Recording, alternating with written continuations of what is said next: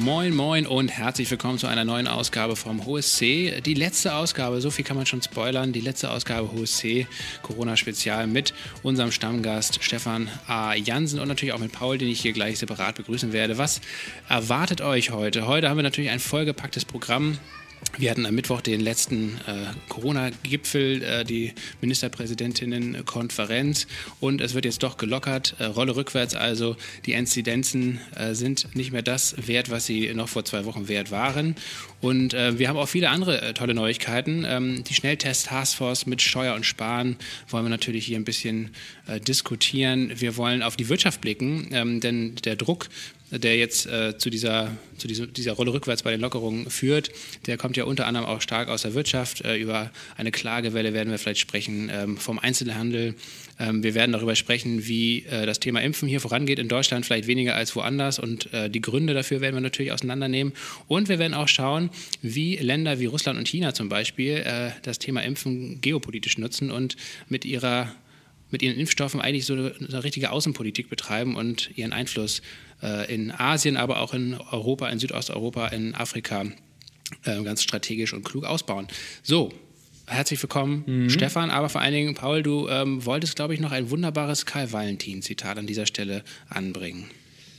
Das ist korrekt, denn wenn Corona oder vielleicht auch unsere HSC-Folgen bis jetzt eine Fernsehserie wäre und wir vielleicht jetzt so in der zweiten oder dritten Staffel sind, ist es ganz sicherlich entweder das Staffelfinale ähm, oder gerade das Staffel-Intro, ähm, weil sich hier jetzt irgendwie was grundsätzlich verändert und ähm, so ein bisschen, um diese Stimmung einzufangen, ähm, wurde mir von auch tatsächlich mehreren ähm, Ü40 boomenden ähm, WhatsApp-Bekanntschaften ähm, ein ähm, Karl Valentin-Zitat geschickt. Da musste ich natürlich selber erstmal nochmal googeln, wer Karl Valentin war. Ist ja eine richtige Legende. Und das geht so: Über kurz oder lang kann das nimmer länger so weitergehen, außer es dauert noch länger. Dann kann man nur sagen, es braucht halt alles seine Zeit. Und Zeit wäre es, dass es bald anders wird. Und ich glaube nämlich, dass äh, gerade jetzt so ein bisschen die Stimmung dahingehend kippt, dass die Leute sagen, nee, ab jetzt muss es aber auch wirklich anders werden. Das Fass ist voll, der Rahmen ist dicht oder wie auch immer. Stefan, wie sehen Sie das? Ja, erstmal herzlich willkommen in diese Runde. Äh, es ist geil Freitag. Und ich glaube, das macht die Stimmung schon deutlich. Es ist Freitag, der 5. März, 11.20 äh, Uhr. Ich bin froh, dass Freitag ist. Das, glaube ich, macht schon deutlich, weil ihr ja seit Jahren behauptet, es ist geil, dass es Montag ist. Montag ist aber, meine Lieben, der Frauentag. Und Berliner wissen das. Endlich werden die äh, Feiertage aus Bayern nachgeholt. Toll, dass wir drei Männer sind und am Frauentag Geil Montag machen, die am Freitag produziert sind. Ich werde an dieser Stelle heute den Disclaimer etwas anders formulieren. Wir haben es hier mit dem gegenwartsdiagnostischen interdisziplinären Corona Folgen Forschungspodcast mit Anstand und Humor zu tun. Es geht nicht um Tagesaktualität, es geht nicht um virologische Graupapieranalysen, es geht nicht um Verschwörungstheorien und Politikbashing. In Klammern, es wird so schwer.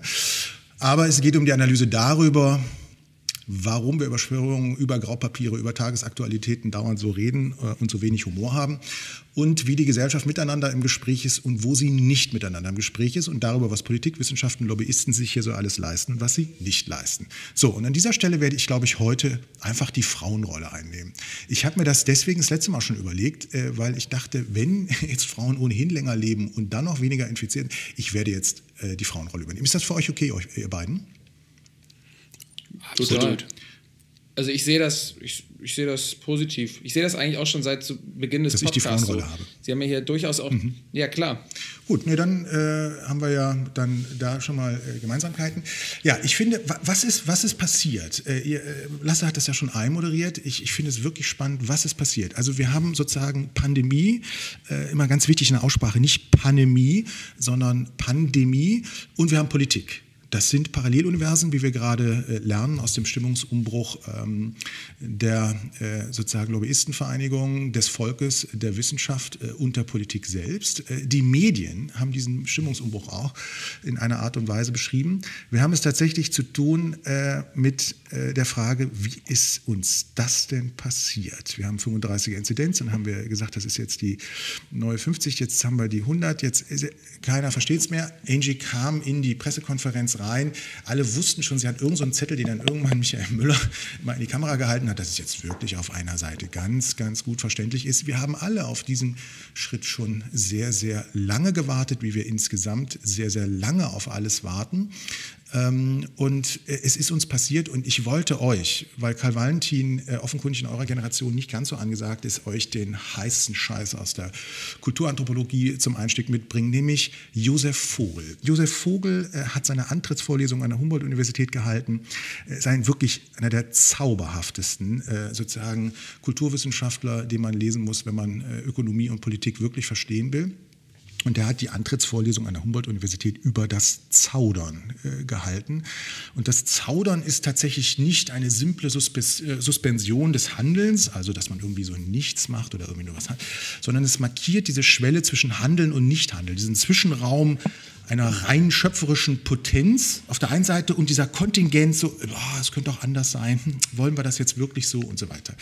Das heißt, ähm, sozusagen, wir haben das nicht mit einer Antriebs- oder Willensschwäche oder einer Unentschlossenheit oder Trägheit dieser Politik zu tun, sondern ich würde sagen, wir haben es wirklich mit einem Zaudern zu tun. Warum? Weil 50 Prozent der Bevölkerung und das ist leider in vielen Politikfeldern so, hat das Gefühl, es ist jetzt wirklich gut so, Herr Berg, wie Sie es auch sagten, jetzt ist es fast voll. 50 Prozent haben das aber nicht. Und so spaltet sich Moses gleich eigentlich äh, das über alle, über die Lobbyistenverbände, äh, nämlich die Ärzte äh, und der Einzelhandelsverband und Deutscher Reiseverband. Und so spaltet sich das auch im Bereich ähm, der ähm, entsprechenden Stimmungslagen des Volkes, wenn wir uns den aktuellen Deutschlandtrend angucken. Nur in der Wissenschaft, da muss man sagen, da spaltet sich nichts, weil da war diese Entscheidung, äh, äh, nämlich diese zaudernde Entscheidung, wir öffnen, dann geht es vielleicht wieder zurück, wir orientieren uns an eine Inzidenz, die vielleicht aber keine Relevanz mehr hat. Da haben wir uns sozusagen tatsächlich in der Wissenschaft ähm, damit abzufinden, dass die wissenschaftliche Erkenntnis aus der sozusagen äh, uns jetzt besser zur Verfügung stehenden Modellierungen keine Relevanz gespielt hat, sondern es war eine politische Entscheidung, äh, wie man damit umgeht. Und ich will damit enden, weil ich. Aber wenn ich da zwischenfragen ja, darf, Stefan. Ja, gerne, äh, gerne. Es ist doch auch in der Wissenschaft so, dass es eigentlich zwei Lager gibt. Es gibt einmal diejenigen, die äh, eher diese No-Covid-Strategie verlangen, also wirklich einmal ganz hart alles runterregeln, um dann äh, die Kontrolle zu haben und das dann wieder mit einem vernünftigen Konzept, mit einer vernünftigen Strategie zu öffnen. Und dann gibt es aber diejenigen, die eigentlich eher, die, also die andere Seite, die dann eher dieses Cocooning sagt, also mehr oder weniger kommen weg von diesen Inzidenzen Absolut. und von diesem Fokus auf den Inzidenzwerten. Lasst uns lieber schauen, dass die Auswirkungen, die negativen Auswirkungen, sprich die, äh, die Risikogruppen, die ähm, Krankenhauskapazitäten, dass die wirklich vernünftig geschützt werden. Aber alles andere, wenn die ansonsten die jungen, gesunden Leute sich in Anführungsstrichen da infizieren, dann ist das eigentlich nicht so relevant. Das ist dann die andere Gruppe, oder? Genau, es gibt diese zwei Lager. Das einzige Problem an diesen beiden Lagern ist, sie entsprechen nicht der sonstigen 50-50-Aufteilung. Also, ähm, wenn ihr euch die aktuellen Situationen anguckt in der Kommentierung, ähm, und das ist ja eine ganz tolle Stimmungslage, ähm, dann seht ihr sozusagen tatsächlich, dass die äh, Ärzte ja, und äh, da geht es jetzt sozusagen insbesondere um äh, die äh, Frage, wie man mit Intensivpatienten und so weiter umgeht. Also das ist der deutsche interdisziplinäre, äh, die deutsche interdisziplinäre Vereinigung für Intensiv- und Notfallmedizin. Ich sage das nochmal, DIFI. Das sind diejenigen, die auch tatsächlich jetzt äh, seit letztem Frühjahr auch mal ähm, messen können, ob ein Bett belegt ist oder nicht. Äh, Hashtag, ähm, wir wissen das von jedem Elektroscooter, aber nicht vom Intensivbett. Das haben wir ja jetzt hingekriegt im letzten Jahr. Aber diese Organisation, diese Vereinigung, Vereinigung hat sehr deutlich gesagt, dass diese Lockerungsübungen, die wir jetzt da für den 8. für ein paar Tage machen, ich sage nochmal, das wird nicht sehr lange dauern, weil die Inzidenzen auch über 100 sehr schnell steigen werden, äh, weil der R-Wert einfach sozusagen, also der Reproduktionswert äh, einfach jetzt von knapp unter Null äh, wieder deutlich auf 1,3, 1,4 steigen kann dass wir dann tatsächlich mit einer Belegung von äh, den Intensivstationen äh, auf 10.000 hochschnellen werden. Das heißt, die Modellierungen, lieber Lars, die sind, für, äh, Lasse, äh, die sind wirklich immer äh, sozusagen stabil. Du kannst an der TU Berlin gibt es die Modellierung, es gibt sehr, sehr viele Modellierungen die im Prinzip mit mathematischen Modellen das hochrechnen. Die haben in den letzten Monaten Aber hat immer sich da nicht auch die Korrelation? Ja, also, haben, also ja. es ist nicht so, dass sie nicht, die sind nicht gescheitert, diese Modellierung, sondern sie sind eingetreten. Und für mich ist es da, ja. ich bin Sozialwissenschaftler, ich habe sozusagen die Meinung, dass eine Mindermeinung sozusagen Recht haben kann. In der Naturwissenschaft ist das anders. Und deswegen bin ich da sozusagen tatsächlich lasse, auch wenn es diese beiden Lager gibt, die sind nicht gleichwertig in der Wissenschaft. Hm. Aber hat sich nicht die Korrelation ähm, der Werte und damit vielleicht auch die Relevanz de, des, dieses, dieser, dieser Werte, die im Fokus stehen, ein bisschen aufgelockert? Ähm, dadurch, dass ja, wir zwar leider nur linear steigende und langsame Impf- Erfolge will ich es nicht nennen, aber Fortschritte sehen, aber zumindest jetzt schon äh, mal ein Drittel der über 80-Jährigen geimpft wurde. Also ist nicht so, dass sozusagen da sozusagen der, der, ja, die, die Werte der Todesfälle oder, oder ähm, die Belegung der Intensivbetten eben nicht mehr ganz so stark an den Inzidenzwert gekoppelt ist. Das ist eine gute Frage. Also in der Tat ist der Inzidenzwert äh, qualitativ natürlich in einer dynamischen Veränderung, ähm, weil eben, das haben wir das letzte Mal auch schon besprochen, äh, eben sich das Virus sozusagen die neuen Wirte sucht. Äh, jetzt müssen sie halt schon unter 80 äh, gehen und ähm, deswegen machen wir auch die Schulen jetzt im März auf. Also ähm, das ist richtig, diese Referenzwerte sind selber sozusagen dynamisch äh, so, zu betrachten und deswegen ist natürlich dieser Öffnungsschrittplan mit ähm, frühestens am 5.4. Äh, darf eine Freizeitveranstaltung im Außenbereich mit maximal 50 Teilnehmern sein und auch der Kontaktsport innen darf äh, stattfinden. Ähm, ich finde auch wirklich diese Vokabeln alle körpernahe Dienstleistung, I love it. Äh, das ist für alle, die sozusagen sich endlich mal wieder umarmen wollen, ohne Angst zu haben, ähm, ist das natürlich sozusagen wirklich eine Sprache, die ähm, quasi die neue äh, Erotik ist. Aber die, die Vor allem, weil damit häufig Frauen gemeint sind, ne? muss man ja leider auch dazu sagen. Ich bin also, Frau heute in diesem Podcast. Ja, weil ich weiß, damit sind dann vor allem Sie gemeint, ähm, ja, weil wir sozusagen ähm, glaube ich, auch ein paar Meldungen hatten, dass ähm, gerade Frauen natürlich, glaube ich, laut einer Analyse vom, vom Bundesamt für Arbeit ähm, die, ähm, die Krise jetzt in diesem Jahr, in diesem Lockdown äh, härter zu spüren bekommen auf dem Jobmarkt, eben aufgrund von körpernahen ja. Dienstleistungen ähm, wie jetzt beispielsweise in der Komete, äh, Kosmetik. Genau, das ist tatsächlich etwas, was ich in einer Kolumne in Brand 1 geschrieben habe, äh, dass äh, selbstständig äh, sozusagen Frauen in diesen Branchen, die besonders pandemieanfällig sind, drin sind. Das hat bei Brand 1 keinen interessiert. Äh, kleiner Konflikt auch in der Redaktion, äh, weil es sei ja bekannt, dass Frauen immer benachteiligt werden. Da sage ich heute als Frau, der ich hier in dieser Männerrunde bin, drei Männer von der Tankstelle ähm, auf, am Fahrradladen, ähm, das geht so nicht. Ne? Das ist tatsächlich so, da sind Ungerechtigkeiten gendermäßig da. Ich will nur einen letzten Punkt und dann können wir da, glaube ich, sozusagen auch einen Schlussstrich unterziehen, weil natürlich alles, also ich meine, es haben ja alle den Kopf geschüttelt über die Entscheidung, die da äh, Angela Merkel äh, sozusagen nach äh, langen Rameloschen Candy Crush Games, der wieder genervt war auch im Vorfeld, ne, hat er diesmal auch direkt vorher schon gesagt, dass er genervt ist, von der Vorbereitung schon genervt ist, ähm, dass man da sozusagen dann irgendwie ne, Mitternacht dann sozusagen die Journalisten darüber informiert, was eh schon ein paar Wochen vorher hätte erfolgen müssen, nämlich mal Pläne, ja, also sozusagen regieren statt reagieren. Ähm, aber das, das war natürlich wirklich äh, schon insofern überraschend, als das aus allen aus allen Schichten, aus allen äh, Lobbyverbänden und aus allen ähm, auch äh, sozusagen politischen Lagern eine Kritik daran kam. Und das ist natürlich insofern interessant, als dass die Politik ja eigentlich einen Kompromiss vorstellen wollte, um alles zu befrieden, um eine Perspektive zu geben. Um, also ich meine, es war ja genau das Gegenteil intendiert. Ich gehe nicht davon aus, dass ähm, Herr Söder äh, sozusagen jetzt die Frisur von Andreas Scheuer, über den wir noch reden müssen, sozusagen jetzt imitiert und deswegen nicht zum Friseur geht, um sozusagen gute Laune zu machen, sondern ich gehe davon aus, dass wir das gut machen wollen. Also es ist eine generelle Annahme meines Menschenbildes, die, die da saßen, ja, also die vier, ähm, am kann einer von euch beiden mal ein bisschen mit dem Mikro aufpassen? Okay.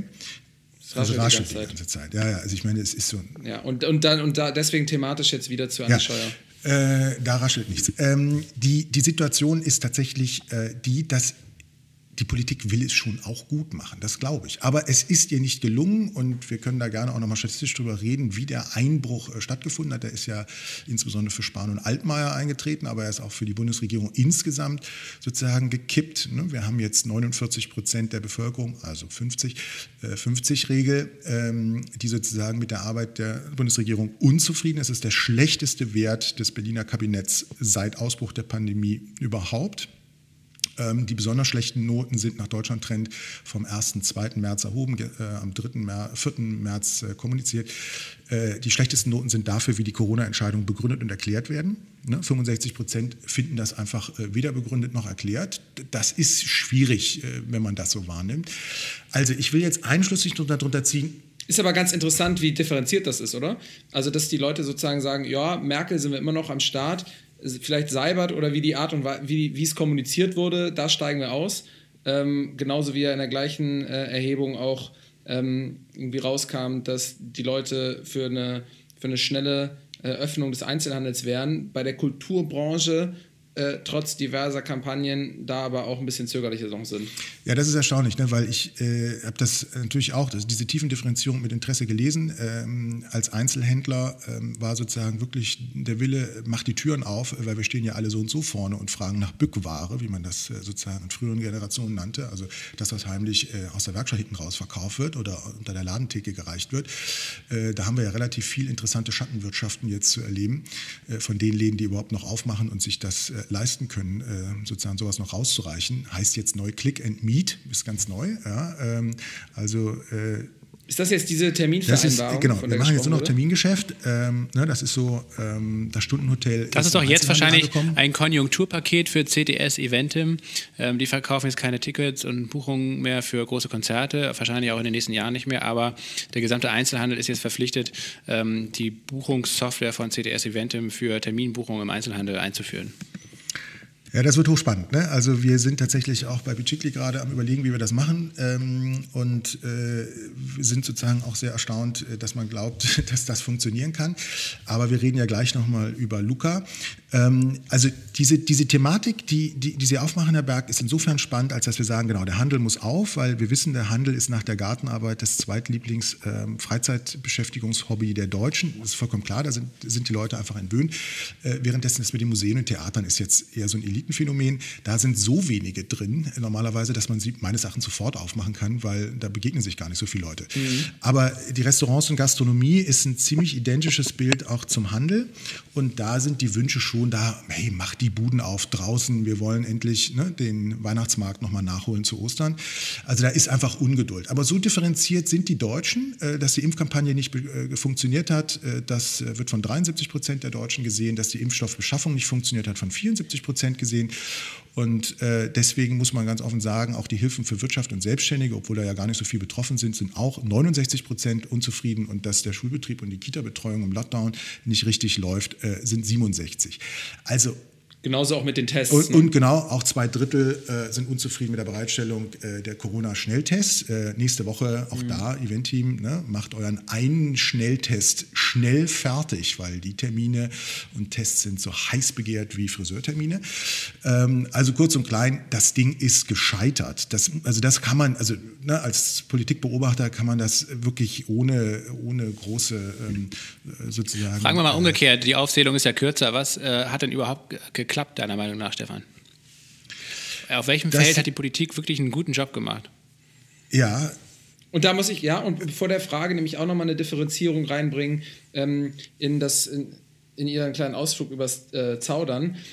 Ähm, da habe ich nämlich noch, glaube ich, letztes, nee, vorletztes Jahr, also bevor es überhaupt Corona gab, einen 30-Minuten-Podcast vom SWR übers Zaudern gehört, nämlich warum Zaudern ähm, Theor äh, äh ähm, aus der strategischen Theorie ähm, eine vernünftige Strategie sein kann in bestimmten Situationen. Also quasi das Zaudern eigentlich zu negativ wahrgenommen wird, weil, wenn man nicht viele Informationen hat, ähm, Zaudern teilweise die beste Entscheidung oder Handlungsmöglichkeit sein kann, die man überhaupt einschlagen kann. Ja, und da muss ich dagegen halten. Also das war genau das letzte Punkt und dann, dann gebe ich ja auch auf, weil ich wollte einmal noch sozusagen äh, in diesem äh, qualitativ boulevardesken äh, Podcast nochmal die Entscheidungstheorie von Nobelpreisträgern einspielen, weil ich finde, äh, das ist im politischen Kontext einfach zwingend, dass man die entscheidungstheoretischen, vor allem psychologischen psychologischen äh, Voraussetzungen darüber trifft, wann trifft man eine Entscheidung, Herr Berg, und wann zaudert man. Also wann trifft man sozusagen eine Entscheidung für die Nichtentscheidung, was eine sehr aktive Arbeit ist. Und das war ja genau Josef Vogels Argument. Wenn man jemanden am, äh, im Zaudern erlebt, dann ist er ja in einer wahnsinnig intensiven Abwägung, die nicht zu einer Entscheidung führt. Ja, aber diese Abwägung selbst ist natürlich schon eine Entscheidung, äh, dass man abwägen will. Also kurzum, die, die, die Frage, die sich hier ähm, stellt, ist, warum trifft die Politik solche äh, Entscheidungen oder warum eben auch so langsam? Also lass uns fragen, was ist denn gut gelaufen, wo selbst Journalisten relativ lange jetzt in den Archiven nochmal gucken müssten, warum sie eigentlich im letzten Jahr relativ regierungstreu sozusagen äh, kommuniziert haben, was so alles doch in Deutschland gut läuft und dass man doch in Deutschland zufrieden sein kann, dass wir in Deutschland sind und nicht in anderen Ländern. Und auf einmal kippt ja offenkundig die Wahrnehmung darüber, das Versagerland, das Politikversagen, es wird noch viel in Anführungsstrichen geschrieben von der Süddeutschen über Spiegel bis zur FAZ und der Bildzeitung, äh, da natürlich ohne Anführungsstriche. Aber es ist sozusagen ja mittlerweile wirklich medial gekippt, ähm, dass das offenkundig äh, tatsächlich entweder sehr gezaudert war, im Sinne von, machen wir denn eine Corona-App wirklich oder machen wir sie nicht? Machen wir eine Impfstrategie, machen wir es nicht? Machen wir eine Schnellteststrategie langsam oder machen wir es wie Österreich? Aber Österreich ist ja auch keine Frage. Machen wir es wie Israel oder machen wir es Also das haben wir alles sozusagen als Zaudern erlebt. Für mich ist das Entscheidende, wie man eine Entscheidung treffen kann, äh, tatsächlich doch ganz anders, Herr Berg, als äh, wie Sie es jetzt sagen, nämlich, dass in Pandemien Zaudern die schlechteste Entscheidung ist. Ähm, wir hatten das das letzte Mal schon, äh, ne? Speed äh, Trumps Perfection. Ähm, das Zaudern ist natürlich immer sozusagen eine aktive Inaktivität im Sinne, wir müssen das Beste daraus machen. Darauf, darum geht es nicht. Viele Ihrer Zuhörerinnen und Zuhörer sind ja sehr stark in der Hypnose der Agilität. Wir müssen alles ausprobieren, schnell testen, fail fast, fail forward und so weiter. Das ist tatsächlich bei Pandemien der richtige Vorgang. Ich bin mir bei Innovationen nicht ganz sicher, dass es der richtige Vorgang ist, weil sehr viel sozusagen an Kapital vernichtet wird und äh, auch einfach Bullshit gemacht wird. Aber in Pandemien ist es das Richtige. Und das bedeutet, verhaltenspsychologisch äh, müssten wir uns gegen unsere eigene Logik Logik als Mensch entscheiden, dass wir nämlich das machen, was äh, John Maynard Keynes, ein, ein, zauberhafter Ökonom, sozusagen immer gesagt hat, so, äh, wenn er gefragt worden ist, warum er mal anderer Ansicht war als früher, sagte, die Fakten ändern sich. Ich meine Meinung, Sie nicht. Es fand ich einen ganz schönen Dialog, den er sozusagen, glaube ich, mit einem Journalisten führte. Die Fakten ändern sich, meine Meinung auch, Sie nicht. Das ist sozusagen genau die Geschichte. Wir haben einfach permanente Faktenänderungen, weil entweder die Daten nicht richtig waren, jetzt sind die Statistiken anders, Sie haben den Inzidenzwert vorhin angezweifelt, wir haben über den R-Wert gesprochen, ähm, jetzt haben wir die Frage der Intensivbetten und der über 80. Also das heißt, es sind sehr, sehr viele Modellierungen, die man jetzt sozusagen vornehmen muss. Und das richtige Entscheiden ist sozusagen tatsächlich immer das, was eine ständige Rückkopplung von Erwarteten und tatsächlich Eingetretenem und den dynamischen Anpassungen daran sozusagen erfolgt. Also das heißt, Entscheidungen sind hoch äh, also hochdynamische Prozesse in der permanenten Rückkopplung. Was haben wir erwartet? Was ist eingetreten? Und dann müssten wir daraufhin unser politisches Verhalten anpassen. Das macht man nicht, weil man denkt, man hat die nicht gerade was vollkommen anders gesagt. Faktisch ist aber die 35er Beerdigung Inzidenz ist für mich ein gutes Signal gewesen, im Sinne von, ich bin überhaupt nicht der Auffassung, dass das richtig war, aber es ist ein gutes Signal gewesen, weil man gemerkt hat, ah, das funktioniert nicht wirklich. Ähm, und fängt dann sozusagen jetzt an, wieder dynamisch zu ändern. Ich glaube, es war die falsche Richtung. Das ist aber jetzt meine persönliche Perspektive sozusagen tatsächlich noch stärker von der No-Covid-Strategie kommt. Aber nur in der abstrakten Beobachtung von äh, Entscheidungsfindung ist es so, wir müssen eigentlich tatsächlich diese permanente Anpassung betreiben, diese dynamische Anpassung und ein wirkliches Controlling des Erwarteten des Eingetretenen. Deswegen nochmal zurück zu deiner Frage, Lasse. Was haben wir uns im Frühjahr letzten Jahres eigentlich erwartet und was ist davon eingetreten? Und das ist ein permanentes Fehl, äh, also sozusagen permanentes Fehler machen, was wir jetzt beobachten. Und das finde ich schon erstaunlich. Also in der Lage der Nation wird es jetzt auch ein bisschen ungemütlich, merke ich. Ich habe gerade den Podcast eben nochmal gehört, als ihr zu spät äh, reinkam. Und äh, eine kleine Lehrer, äh, soziale Disziplinierung. Ähm, und äh, da ist einfach so äh, die Frage gewesen, was machen eigentlich die Kollegen äh, da in der Regierung beruflich?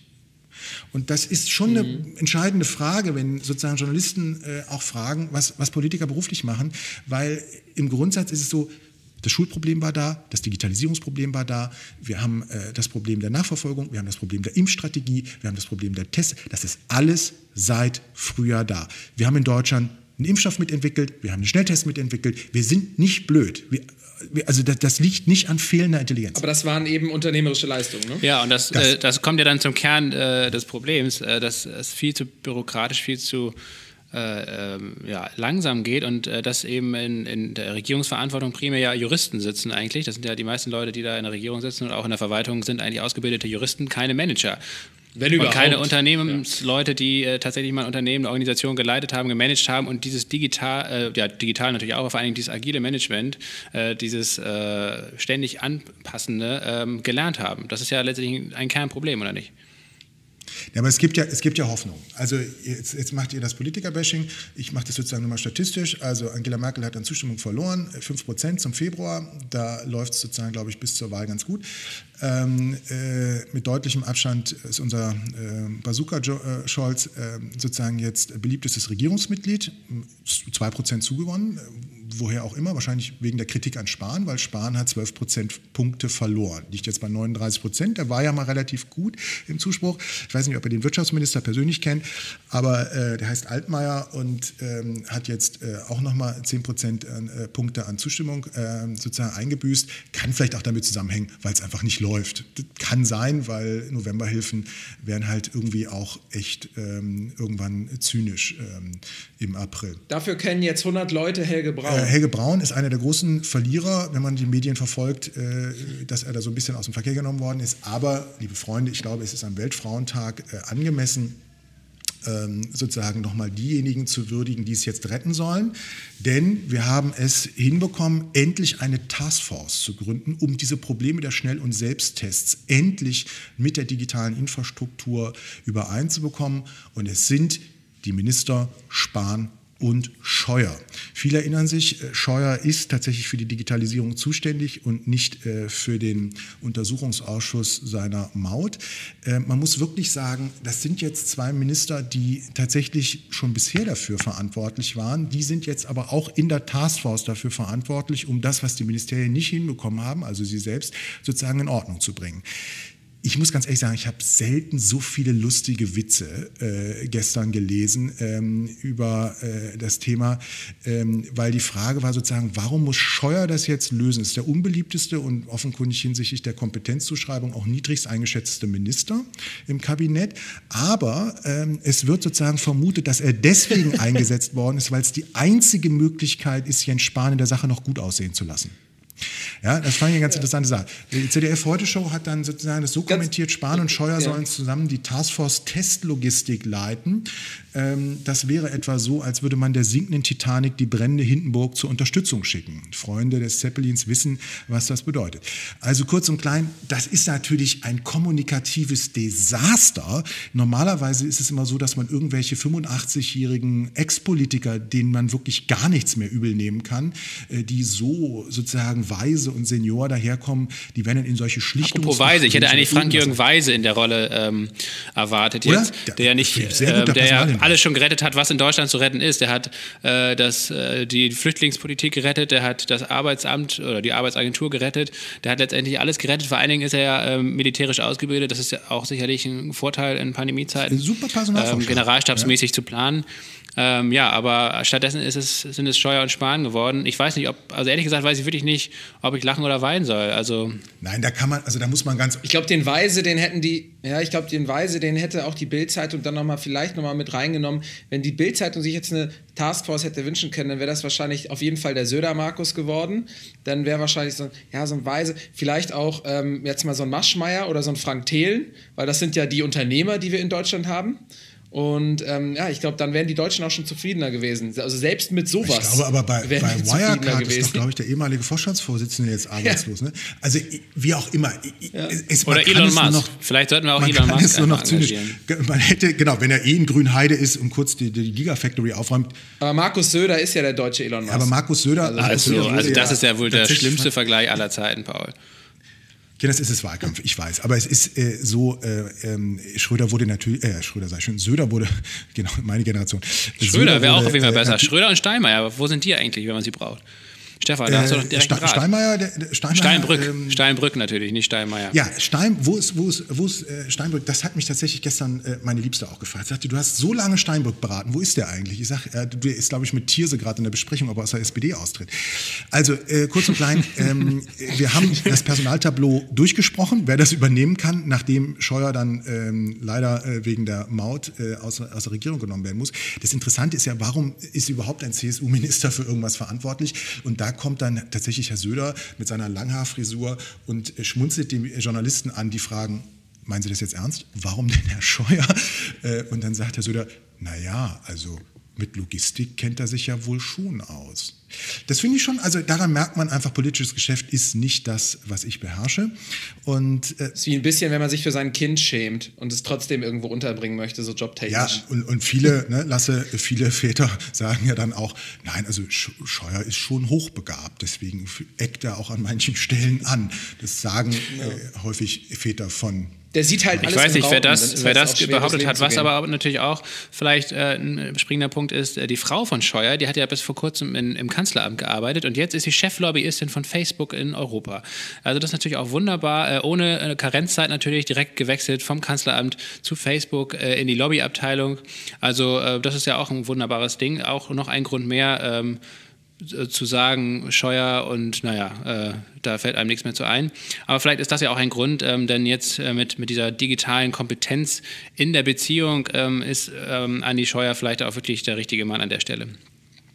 Ja, Cem Özdemir läuft es schon warm. Übrigens, Andi Scheuer, ganz kurz, zu dem, zu dem muss ich, zu dem muss ich, also passend zu den, zu den Witzen zu Andi Scheuer oder Markus Söder, gab es doch auch so einen Tweet, der ähm, viral ging, wo ich weiß nicht mehr wer, aber irgendjemand saß wohl angeblich neben, ähm, neben einer Kollegin von Andy Scheuer, irgendwie einer seiner Mitarbeiterinnen, im Zug und hat gehört, wie sie darüber sprach und dass der Andy irgendwie keine Ahnung gehabt hätte, ähm, aber, aber dass er irgendwie trotzdem eine Entscheidung getroffen hat. Dann hat dieser Mann sie angesprochen, meinte, das kann ja nicht sein, der ist ja in der verantwortlichen Position. Hat sie gesagt, ja, müssen die beiden selber immer drüber lachen, wenn sie abends einen Wein trinken, weil es ist irgendwie auch schon bekannt, dass der Andi nicht so viel hinbekommt, aber sie finden es irgendwie trotzdem alle witzig und gehen damit locker um auf der Arbeit. Und ich glaube, das war sogar ein Tweet, dessen Echtheit man nicht mal angezweifelt hat, beziehungsweise dessen Hintergrund äh, äh nicht nur angezweifelt wurde. So. Ja, es sind, es sind harte Zeiten. Ähm, nachdem Herr Berg äh, zu Beginn der Sendung ähm, angedroht hat, dass er uns einfach ausschaltet, würde ich gerne mit sozusagen äh, zukünftigen Ex-Ministern äh, und zukünftigen Ex-Leitern von ähm, Impf- äh, und Massentestlogistiken, äh, würde ich gerne abschließen. Ist das in eurem Sinne? Ich, ich finde, es ist einfach nicht wert. Das ist einfach eine personelle ja, Fehlbesetzung. Das ist verschwendete Sendezeit hier auf jeden Fall. ist verschwendete Sendezeit. Also jetzt, wo sie auch so eng geworden ja. ist, weil Herr Berg sie so extrem limitiert, äh, weil er wahrscheinlich aus den zahlreichen Fanposts, wie ich das jetzt gelernt habe, Zurückmeldung bekommen hat, dass kaum jemand in Deutschland mehr als zwei Stunden spazieren geht und von daher diese Zeiten von unseren Podcasts zu lang sind.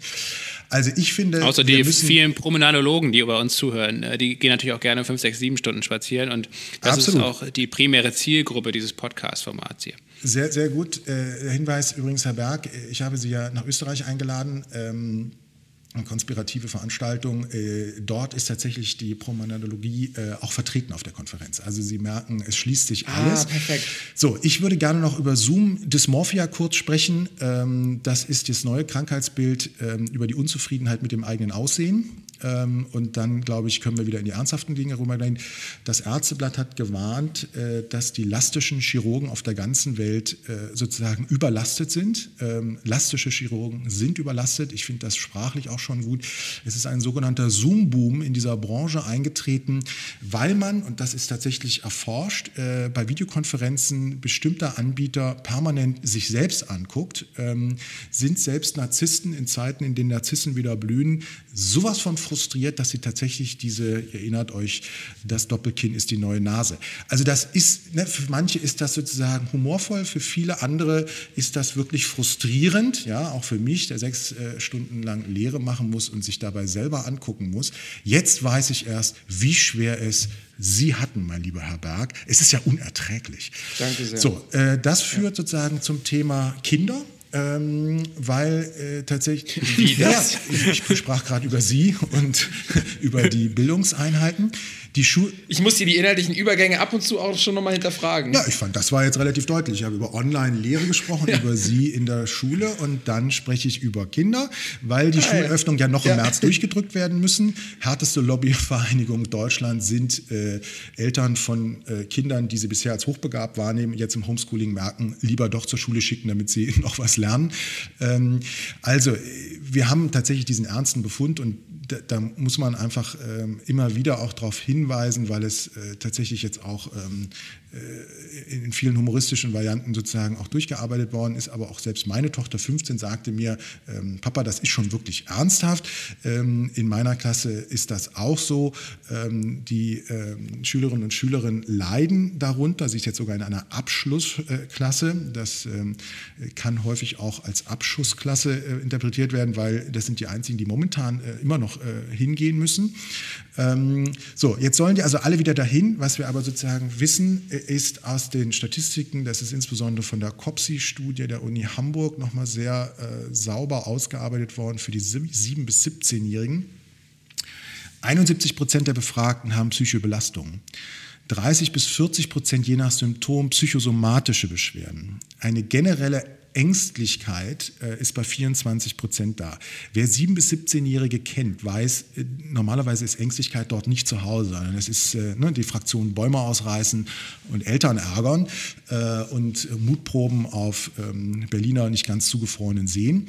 Ähm, also kurzum, das ist eine hohe, hohe Belastungszahl. Wenn wir uns die Zahlen angucken, ähm, die, der UNICEF, die gerade äh, auch diese Woche veröffentlicht worden sind, im Hinblick auf die Frage, wer war war eigentlich wie lange schon nicht mehr in der Schule. 168 Millionen Schüler sind seit einem Jahr nicht mehr in der Schule gewesen. 214 äh, Millionen Kinder haben weltweit äh, drei Viertel des gesamten Unterrichts des letzten Jahres verpasst.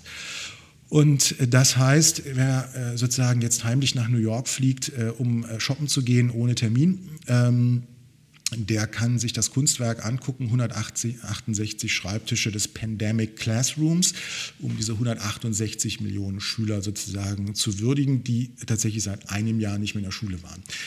Das im Grundsatz ist nicht schlimm, dass sie nicht in der Schule waren. Äh, wir waren, also auch gerade ich war bisher auch nicht ein Verfechter, dass sozusagen das bisherige Schulsystem so ist, dass es sozusagen noch weiter ähm, äh, ausgebaut werden muss äh, im Sinne von Frontalunterricht ähm, und sonstigen Beleidigungen der Intelligenz. Es passiert viel in Schulen, aber was eben nicht passiert ist, sind kluge, inklusive Blended Learning Ansätze und deswegen bin ich ehrlich gesagt sehr kritisch, was jetzt mit den Schulöffnungen im März da ähm, genau. Was denn Blended Learning? Blended Learning ist äh, sozusagen nicht das, was Sie von Privatuniversitäten kennen, dass Sie etwas lernen, um andere zu blenden, sondern äh, dass sozusagen tatsächlich ähm, Sie mit einem Klasse, kleineren Klassenteiler kleine Präsenzformate haben und dann die Dinge, die der Lehrer eh schlecht selber erklären kann, bei YouTube ähm, sich einfach zu Hause reinballern. Also einfach eine versuchte mm. Mixed Media ähm, und eben auch äh, die Lehrer aus ihrer Wiederholungsschleife der letzten Jahrzehnte rauszuholen oder Hochschulprofessoren aus den PowerPoint-Präsentationsupdates, die jedes Semester nur unten die Datumszeile betreffen. Also kurzum, wir müssen uns damit abfinden, dass die Schulen wieder im März öffnen werden, also noch vor Ostern. Und wir müssen uns auch damit abfinden, dass äh, die Infektionszahlen und die Inzidenzwerte und die Reproduktionszahlen sich deswegen wieder dynamisch auf Basis einer neuen sozusagen ähm, Gruppe äh, auch durch die Mutanten ähm, sozusagen dort ergeben werden. Und deswegen ist das erstmal ethisch eine interessante Frage. Ne? Also ist die psychische Belastung, weil man alleine ist? Ist es sozusagen die Zumutung, dass man wieder in 30er Klassenräume zurückkommen muss ohne Idee? Also das wird, wird glaube ich, äh, einer der nächsten Aufreger sein. Ja, ansonsten, ähm, ich weiß nicht, wir hatten so ein bisschen noch überlegt, ne? äh, Herr Berg, Sie hatten noch so ein Karlauer gemacht, äh, weil ich vermisse ja seit März letzten Jahres diese Rubrik, was wir wissen, was wir nicht wissen. Und dann meinten Sie, Herr Berg, noch so im Vorfeld, äh, Herr Jansen, wenn wir aber alles sagen, was wir nicht wissen, dauert die Sendung zu lange. Ist richtig. Aber äh, findet ihr nicht auch, dass das fehlt?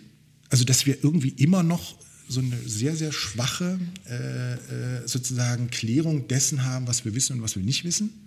Sowieso. Aber ich finde, das ist eigentlich seit Beginn der, des, von Corona so, dass gefühlt finde ich, alle vier Wochen eigentlich immer nochmal erklärt werden, also alles komplett nochmal erklärt werden müsste, ähm, nochmal komplett neu auf jeden Faktor geschaut wird, ähm, was weiß man überhaupt, was weiß man nicht, welche Meinung kann man überhaupt irgendwie haben, welchen Standpunkt kann man vertreten und welchen vielleicht nicht, sondern äh, anstelle dessen haben wir, glaube ich, einfach nur so Phasen, wo es so okay ist, ähm, bestimmte Dinge zu sagen ähm, oder zu denken und ähm, die verändern sich, glaube ich, eigentlich viel zu langsam. Und ich finde gerade, was, als wir vorhin dann über Jens Spahn oder so geredet haben, da ist jetzt so in den letzten ähm, drei, vier Wochen, komischerweise so gefühlt, seitdem er auch auf dem Parteitag da ähm, seinen, seinen Auftritt hatte, ähm, auf einmal so eine Stimmung gekippt, dass Leute das jetzt, oder dass es jetzt auch wirklich so fast im Mainstream okay ist, wirklich mal zu sagen, ganz ehrlich, wenn sich ein Unternehmer irgendwo sowas erlaubt hätte wie die jetzt hier, dann wären die doch schon längst gegangen worden. So, und ich glaube, das ist zum Beispiel jetzt was, wo, wo es gekippt ist ähm, und wo wir jetzt irgendwie wissen, hey, das ist okay, das zu sagen. Und wir wissen, glaube ich, auch, dass das irgendwie ein, Standpunkt sein kann. Und genauso gibt es aber, glaube ich, bei, also bei sozusagen, was jetzt nur die Pandemie betrifft, viele Punkte, ähm, wo wir, wo wir, ähm, die wir immer noch nicht wissen, die aber auch nie besprochen werden. Also es ist ja, nicht ja, nur genau. so, dass wir sie nicht wissen, äh, mhm. ne, sondern sie werden halt eben nicht andauernd wieder neu besprochen. So, das ist, ja, also das finde ich. Es gibt aber auch echt, finde ich, eine eine nicht sonderlich gut ausgeprägte Debattenkultur. Und ich glaube, das liegt auch daran, dass viele Leute sich auch äh, nicht richtig äußern wollen, weil sie ähm, mhm. ja, genau. befürchten, dass sie dann direkt in diese Corona-Leugner-Ecke gedrückt werden. Und das finde ich hochproblematisch, ja, ehrlich deswegen gesagt. Sprechen wir auch so wenig, ja, und deswegen sprechen wir so wenig über Übersterblichkeit und auch generell über die, die vielleicht Sterberaten und vergleichen das auch so. Also ich, ich fände es ja logisch dass, und sinnvoll, das zum Beispiel mit den Jahren davor zu vergleichen, äh, mit Monaten zu vergleichen, in denen wir vielleicht 2017 eine starke Grippe haben. Das heißt ja noch lange nicht, dass man das zu einem Argument machen müsste, keinen Lockdown zu haben. Aber ich glaube, man muss diese Themen ansprechen, weil ansonsten schwurbeln und, und gären die unter der Oberfläche, gerade weil sie nicht angesprochen werden und Leute denken sich irgendwie, dass das sozusagen eine Verschwörung zugrunde liegt. Also ich finde das eine super präzise äh, Beobachtung von euch beiden. Also das eine ist sozusagen, es liegt daran, was wir wissen, was wir nicht wissen und wie darüber kommuniziert wird und das, was, äh, was du sagst, Lasse, nehme ich genauso wahr und ich äh, muss auch ganz offen sagen, wir machen das jetzt äh, ziemlich genau ein Jahr äh, zusammen mit diesen, ich weiß gar nicht, wie viele Folgen wir jetzt da gemacht haben und ich bin am Anfang auch äh, zum Teil aus der Wissenschaft aber auch zum Teil aus unternehmerischen Kreisen wirklich gefragt worden, warum ich das so ähm, öffentlich mache. Also das ist doch auch irgendwie unklar und, äh, und, und, ob man da nicht sozusagen auch ähm, ne, Corona-Leugnern da äh, irgendwie dann äh, das Tor, äh, Tor aufmacht und so weiter. Und ich habe mir irgendwie gedacht, so, hm, ist interessant. Wahrscheinlich nicht alles gehört und nicht ganz so schnell ähm, äh, auch verstanden, äh, was ich da so vor mich hingeredet habe. Das ist alles geschenkt. Aber ich glaube auch, wir müssen jetzt wirklich uns ähm, wieder in der Debattenkultur öffnen und wir brauchen tatsächlich eine andere Form der medialen ähm, Resonanz, die im letzten Jahr ich würde schon sagen, relativ regierungstreu war. Ich hatte das auch mal in einem Podcast gesagt, dass die Medien mit sich im letzten Jahr selber sehr zufrieden waren. Ich finde nicht, dass das berechtigt war. Das fand ich schon im letzten Jahr nicht. In diesem Jahr wacht es auf, aber es kriegt sozusagen auch in der Erregungszyklik der Medien eigentlich wieder so die, genau die Gegenseite. Also jetzt geht es um Versagen, mhm. jetzt geht es wirklich um Politiker-Bashing und jetzt äh, wird sozusagen das alte Klavier äh, aus dem Spiegel aus der Spiegelredaktion wieder rausgeholt und mal so richtig fest reingehauen. Das ist alles nicht angemessen, sondern es geht genau um Vielfalt und es geht sozusagen wirklich darum, ähm, was man auch in solchen politischen Diskursen über naturwissenschaftliche Kenntnisse, und das sind relativ ähnlich wie der Klimawandel, ähm, das sind dann Debatten, äh, die eben sozusagen in unterschiedlichen Logiken geführt werden. Und wir wissen schon relativ viel. Und das finde ich faszinierend, dass wir das aber nicht wissen.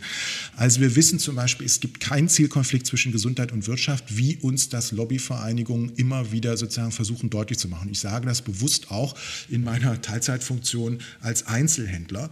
Ähm, es ist tatsächlich schlicht und ergreifend äh, nicht wahr, dass eine gesundheitspolitische äh, sozusagen Pandemie- und Lockdown-Logik gegen die Wirtschaft steht, sondern es ist umgekehrt so. Und das wissen wir aus der spanischen. Ja, es kommt auf Management an, äh, würde ich da einwenden, Stefan. Also bei einem schlechten Pandemie-Management gibt es schon äh, Probleme für die Wirtschaft äh, oder, oder, oder da genau. ist dann schon auf jeden Fall ein Trade-off da. Aber wenn man es genau. richtig machen würde, bin ich auch der Meinung, dass es äh, eben kein, äh, kein Problem sein würde, dass man sowohl Gesundheitsschutz als auch eine vernünftige wirtschaftliche Entwicklung hinbekommen würde. Aber das, was aktuell passiert, das finde ich ist schon äh, so definitiv so, dass äh, vor allen Dingen einige, einige Branchen ganz massiv natürlich äh, Schaden nehmen. Genau. Also das heißt sozusagen stärkere Eindämmungsmaßnahmen, auch während der spanischen Grippe, das war nun sozusagen so ein Fall, der auch mal äh, wirtschaftswissenschaftlich analysiert worden ist, haben die Eindämmungsmaßnahmen, die damals relativ stark schon waren, kurzfristig die Wirtschaft sehr stark geschädigt, wurde langfristig aber sozusagen überkompensiert ähm, durch die frühere Bewältigung. Ja?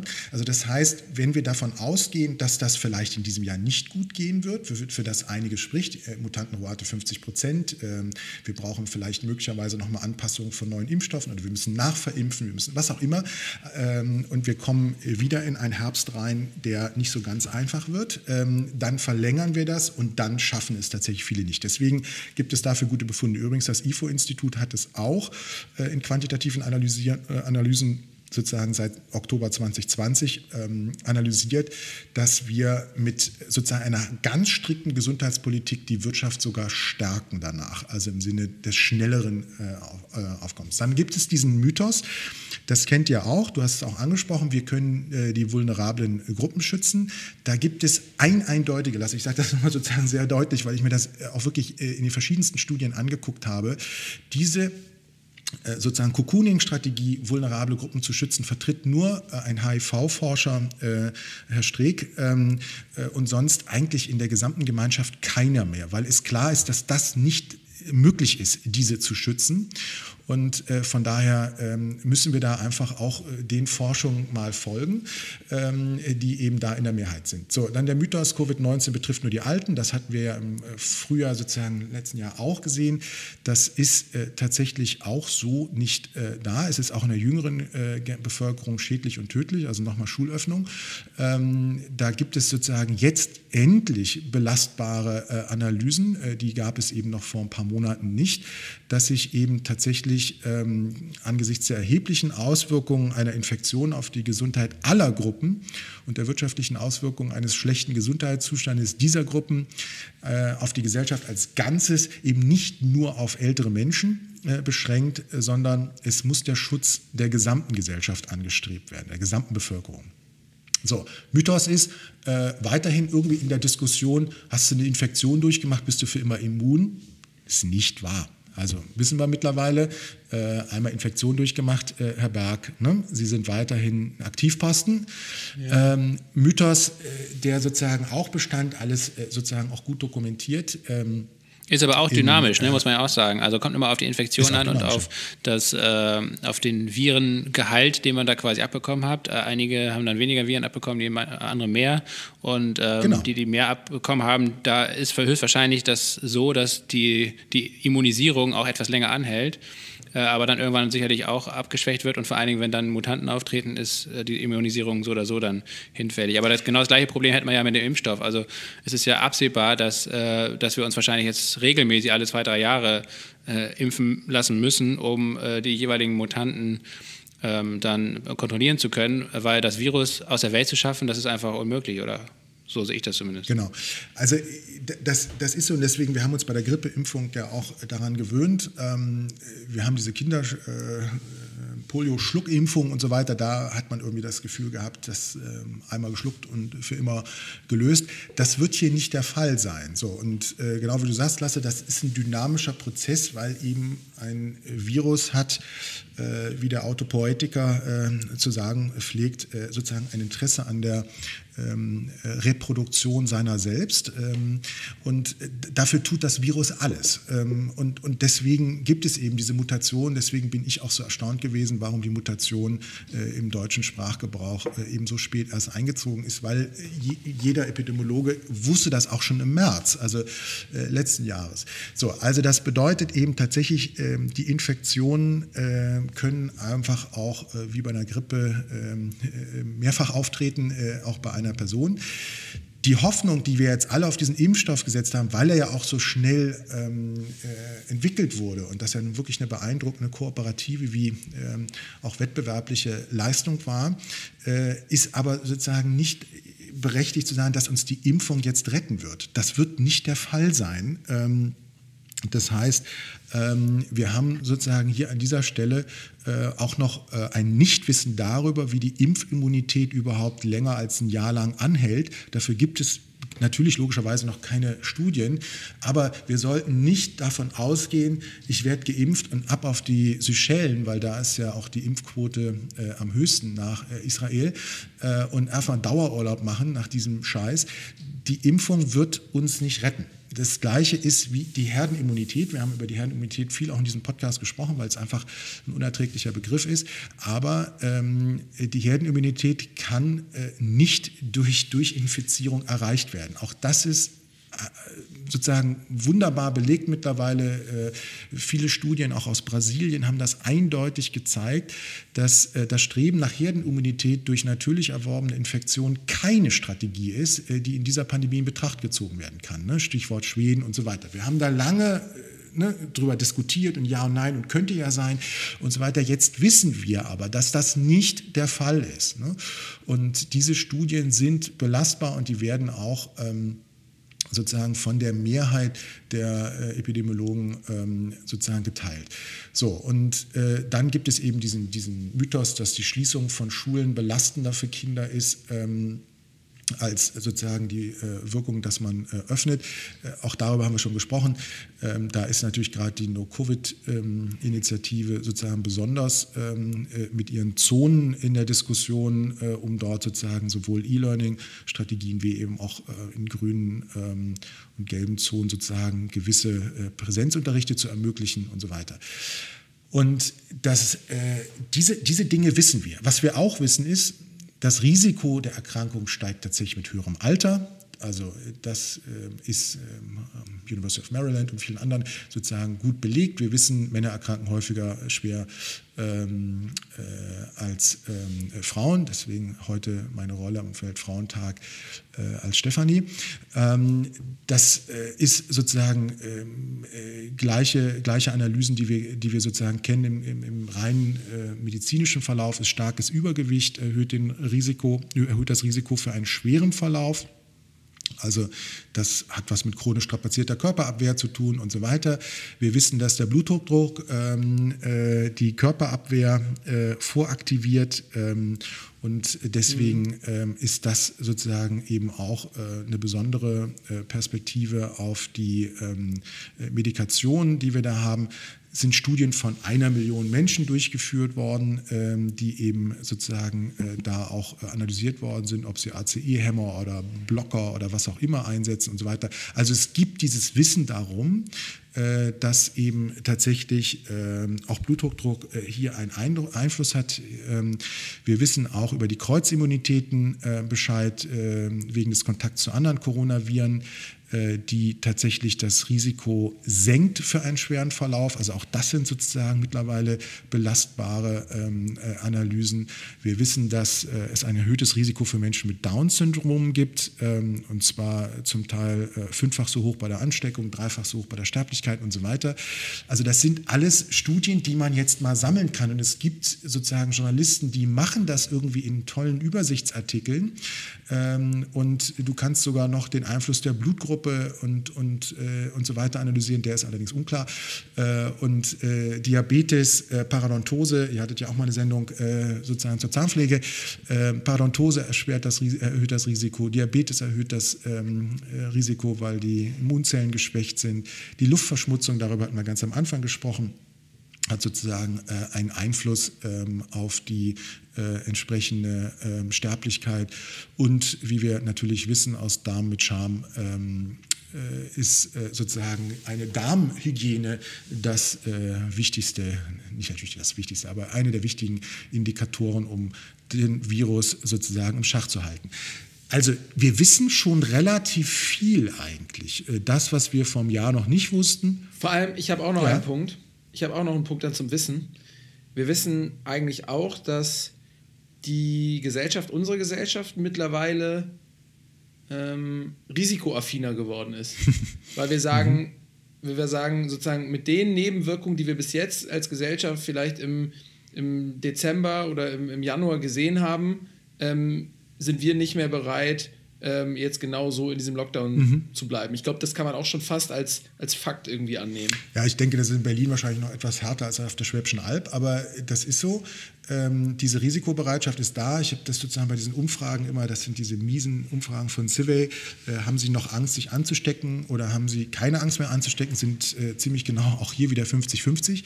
Ähm, das heißt also, wir haben tatsächlich eine gestiegene Risikobereitschaft ähm, und das merkt man ja auch ähm, bei stark frequentierten Parkanlagen oder an Tischtennisplatten im Umlauf.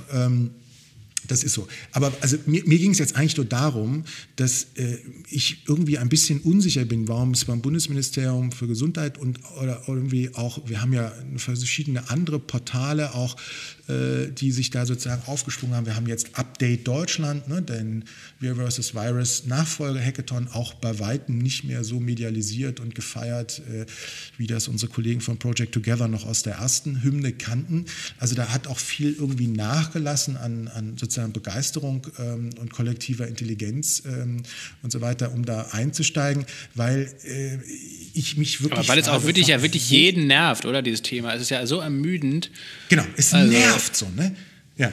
Und, also ich habe einfach gar finde, keine Lust mehr, toll. mich mit diesem Thema auseinanderzusetzen. Und ich glaube, so, so geht es einfach sehr, sehr vielen Leuten. Absolut. Ne? Deswegen lasse beerdigen wir auch äh, jetzt dieses, diese Staffel Hohes C, ähm, äh, weil wir es selber auch nicht mehr ertragen können. Aber gleichzeitig finde ich, ist es schon gut, so eine Ergebnissicherung zu leisten. Ne? Also ja, beziehungsweise, also was wir mal diskutieren müssen eigentlich auch, warum ist, und das ist ja vergleichbar eigentlich auch mit äh, dem Phänomen des Klimawandels. Wir haben, du hast jetzt beschrieben, wir haben ein sehr detailliertes Wissen eigentlich schon über, die, über das Virus, über die ganzen Auswirkungen, ähm, über die Krankheitsverläufe etc. Aber warum gelingt dieser Transfer nicht von dem Wissen hin zu einer vernünftigen Strategie, zu einer Handlungs- Perspektive. Also das ist ja genau das gleiche beim Klimawandel. Da wissen wir seit den 70er Jahren, äh, seit dem Club of Rome Bericht, äh, dass es äh, den Klimawandel gibt. Äh, wir haben äh, Hunderttausende von Studien dazu. Äh, wir wissen eigentlich bis ins kleinste Detail fast schon, was uns da blüht, beziehungsweise wie wir es eigentlich auch verändern können. Und trotzdem passiert seit Jahrzehnten nichts. Und genau das Gleiche droht jetzt ja mit dieser Pandemie. wir müssen uns damit anfreunden, dass es nicht nur Corona äh, auf äh, ewig geben wird, äh, vielleicht mal irgendwann dann natürlich weniger gefährlich, weil man es im Griff bekommen hat, aber äh, trotzdem wird dieses Virus nicht aus der Welt geschaffen werden und vor allen Dingen wird es äh, in, in, Zukunft wahrscheinlich alle paar Jahre so eine Pandemie geben äh, mit verschiedensten Krankheitsbildern. Das heißt also, wir müssen uns langfristig darauf vorbereiten und resilienter werden als Gesellschaft. Und da, da ist in der Politik ja nun gar nichts zu, zu sehen. Also weder, dass es kurzfristig klappt und äh, das Krisenmanagement funktioniert, aber von einer langfristigen Strategie wagt man ja gar nicht zu träumen. Ja, ähm, also da bist auch du sprachlos. Diese Übersetzung Stefan, von naturwissenschaftlicher, raus, ne? bitte? Da bist auch du sprachlos, höre ich raus. Äh, du, ich musste kurz mal die äh, 42.000 E-Mails checken, ist ja Freitag ähm, Werktag. Ähm, und ich wusste ungefähr, wo dein Argument hinausläuft und zum Schluss wusste ich nicht, ob ich darauf antworten sollte. Nein, kurz und klein, das ist übrigens ein typische Phänomen ja. von, ich bin ja, ja in dieser Rolle heute eine Frau. Frauen sind ne, äh, Multi-User und, und Multitasking-fähig, äh, deswegen konnte ich mir das heute mal erlauben. Also die Übersetzung, wir haben da schon mal in eurer Klimadebatte, ähm, als wir da äh, zusammengesessen hatten, besprochen, die Übersetzung von Natur naturwissenschaftlicher Kenntnis ähm, in politisches Handeln äh, ist eben kein Kausalzusammenhang. Ähm, wenn es das wäre, dann würden wir zum Beispiel in dieser Pandemie, und du hast vollkommen recht, wir werden ja weitere Pandemien haben. Ich empfehle an dieser Stelle wieder den sozusagen absolut realistisch-prognostischen äh, Ansatz von Bill Gates, der uns äh, schon über die nächste Pandemie ja informiert hat, die eintreten wird, weil wir seit der Vogelgrippe sozusagen in eine Gesellschaft uns mutiert haben, in der wir einfach pandemieanfälliger werden. Also das ist, das ist jetzt auch gar nicht so überraschend, sondern wir, wir kommen sozusagen jetzt in, ein, äh, in eine Zeit ähm, äh, der gesamtgesellschaftlichen Entwicklung, die durch Mobilität, die durch Luftverschmutzung, die durch äh, den internationalen Handel und die, diese ganzen Formen, wie wir momentan leben, uns sozusagen einfach die Pandemien selbst erzeugen. Also das würde man sagen, ist auch eine zivilisatorische Errungenschaft, dass wir uns mit Pandemien wieder runterringen. Ne? So, aber die, die Übersetzung, ich, ich will das mal an einem Beispiel deutlich machen äh, lasse, äh, wie, wie, man sozusagen auf so eine Frage antworten kann. Das Robert-Koch-Institut. Ja? Ihr wisst, das ist dieses Institut, was immer noch sehr gerne mit Zetteln und Fax und ähm, Telefon arbeitet. Ich glaube, der Namensgeber ähm, Robert Koch wird sich im Grab umdrehen, wenn er wüsste, was auf seinem Namen äh, heute für, für einen Schindluder getrieben wird. Naja, wenn du Robert Kochs Biografie genau gelesen hättest, wüsstest du auch, dass auch er seine Dokumentation für die ähm, äh, Impfstoffe äh, beziehungsweise seine äh, Anwendung auch nicht vernünftig dokumentiert hat. Also ich glaube, er war sozusagen ein Mediziner im besten Sinne seiner Generation. Einfach mal ähm, gucken, dass man auf Konferenzen richtig gefeiert wird äh, und die Dokumentation auch nicht so ernst nehmen. Also ich bin da nicht so. Ähm, okay, von daher hat sich das dann eigentlich ja dann direkt auch ins Institut übertragen angeschlossen meinst. Ja. genau, nein, aber wie, wie, auch immer, es ist natürlich eine digitale Infrastruktursituation, es sind statistische Fragen, die äh, im Robert-Koch-Institut eben äh, dann äh, mit so einer Pandemie auch sehr schwunghaft, in, in, in, aber auch da ist eine Lernkurve und die wollte ich äh, eigentlich gerade sozusagen hinweisen. Das Robert-Koch-Institut hat, ich weiß gar nicht wann, das ist glaube ich jetzt schon fast zwei Wochen her, eine Infektionsrisikoeinschätzung abgegeben. Ich hatte im letzten Podcast über die Studie der TU Berlin berichtet, die sozusagen zum ersten Mal mit Masken, ohne Masken 25 Prozent Auslastung des Theaters, 50 Prozent des Theaters, Homeoffice und so weiter. Es gibt mittlerweile wirklich viel bessere Datenlagen, ähm, äh, wo die Infektionen herkommen, obwohl wir, wie wir wissen, nicht wissen, wo die Infektionen herkommen, weil 86 Prozent der Infektionen nicht rückverfolgt werden können, wo der Infektionsort war. So, das Robert-Koch-Institut hat aber jetzt zum ersten Mal eine Matrix aufgearbeitet, die ich wirklich hochinteressant finde. Nämlich, die hat hohes Risiko, niedriges Risiko, moderates Risiko sozusagen als drei Ausprägungen differenziert und hat ähm, daraufhin sozusagen potenzielle Ansteckungsorte analysiert, Innenraum, Altenpflegeheim, Bars und Clubs, äh, Gastronomie, Universitäten, äh, öffentlichen Nahverkehr, religiöse Zusammenkünfte, Einzelhandel äh, und äh, auch Hotellerie.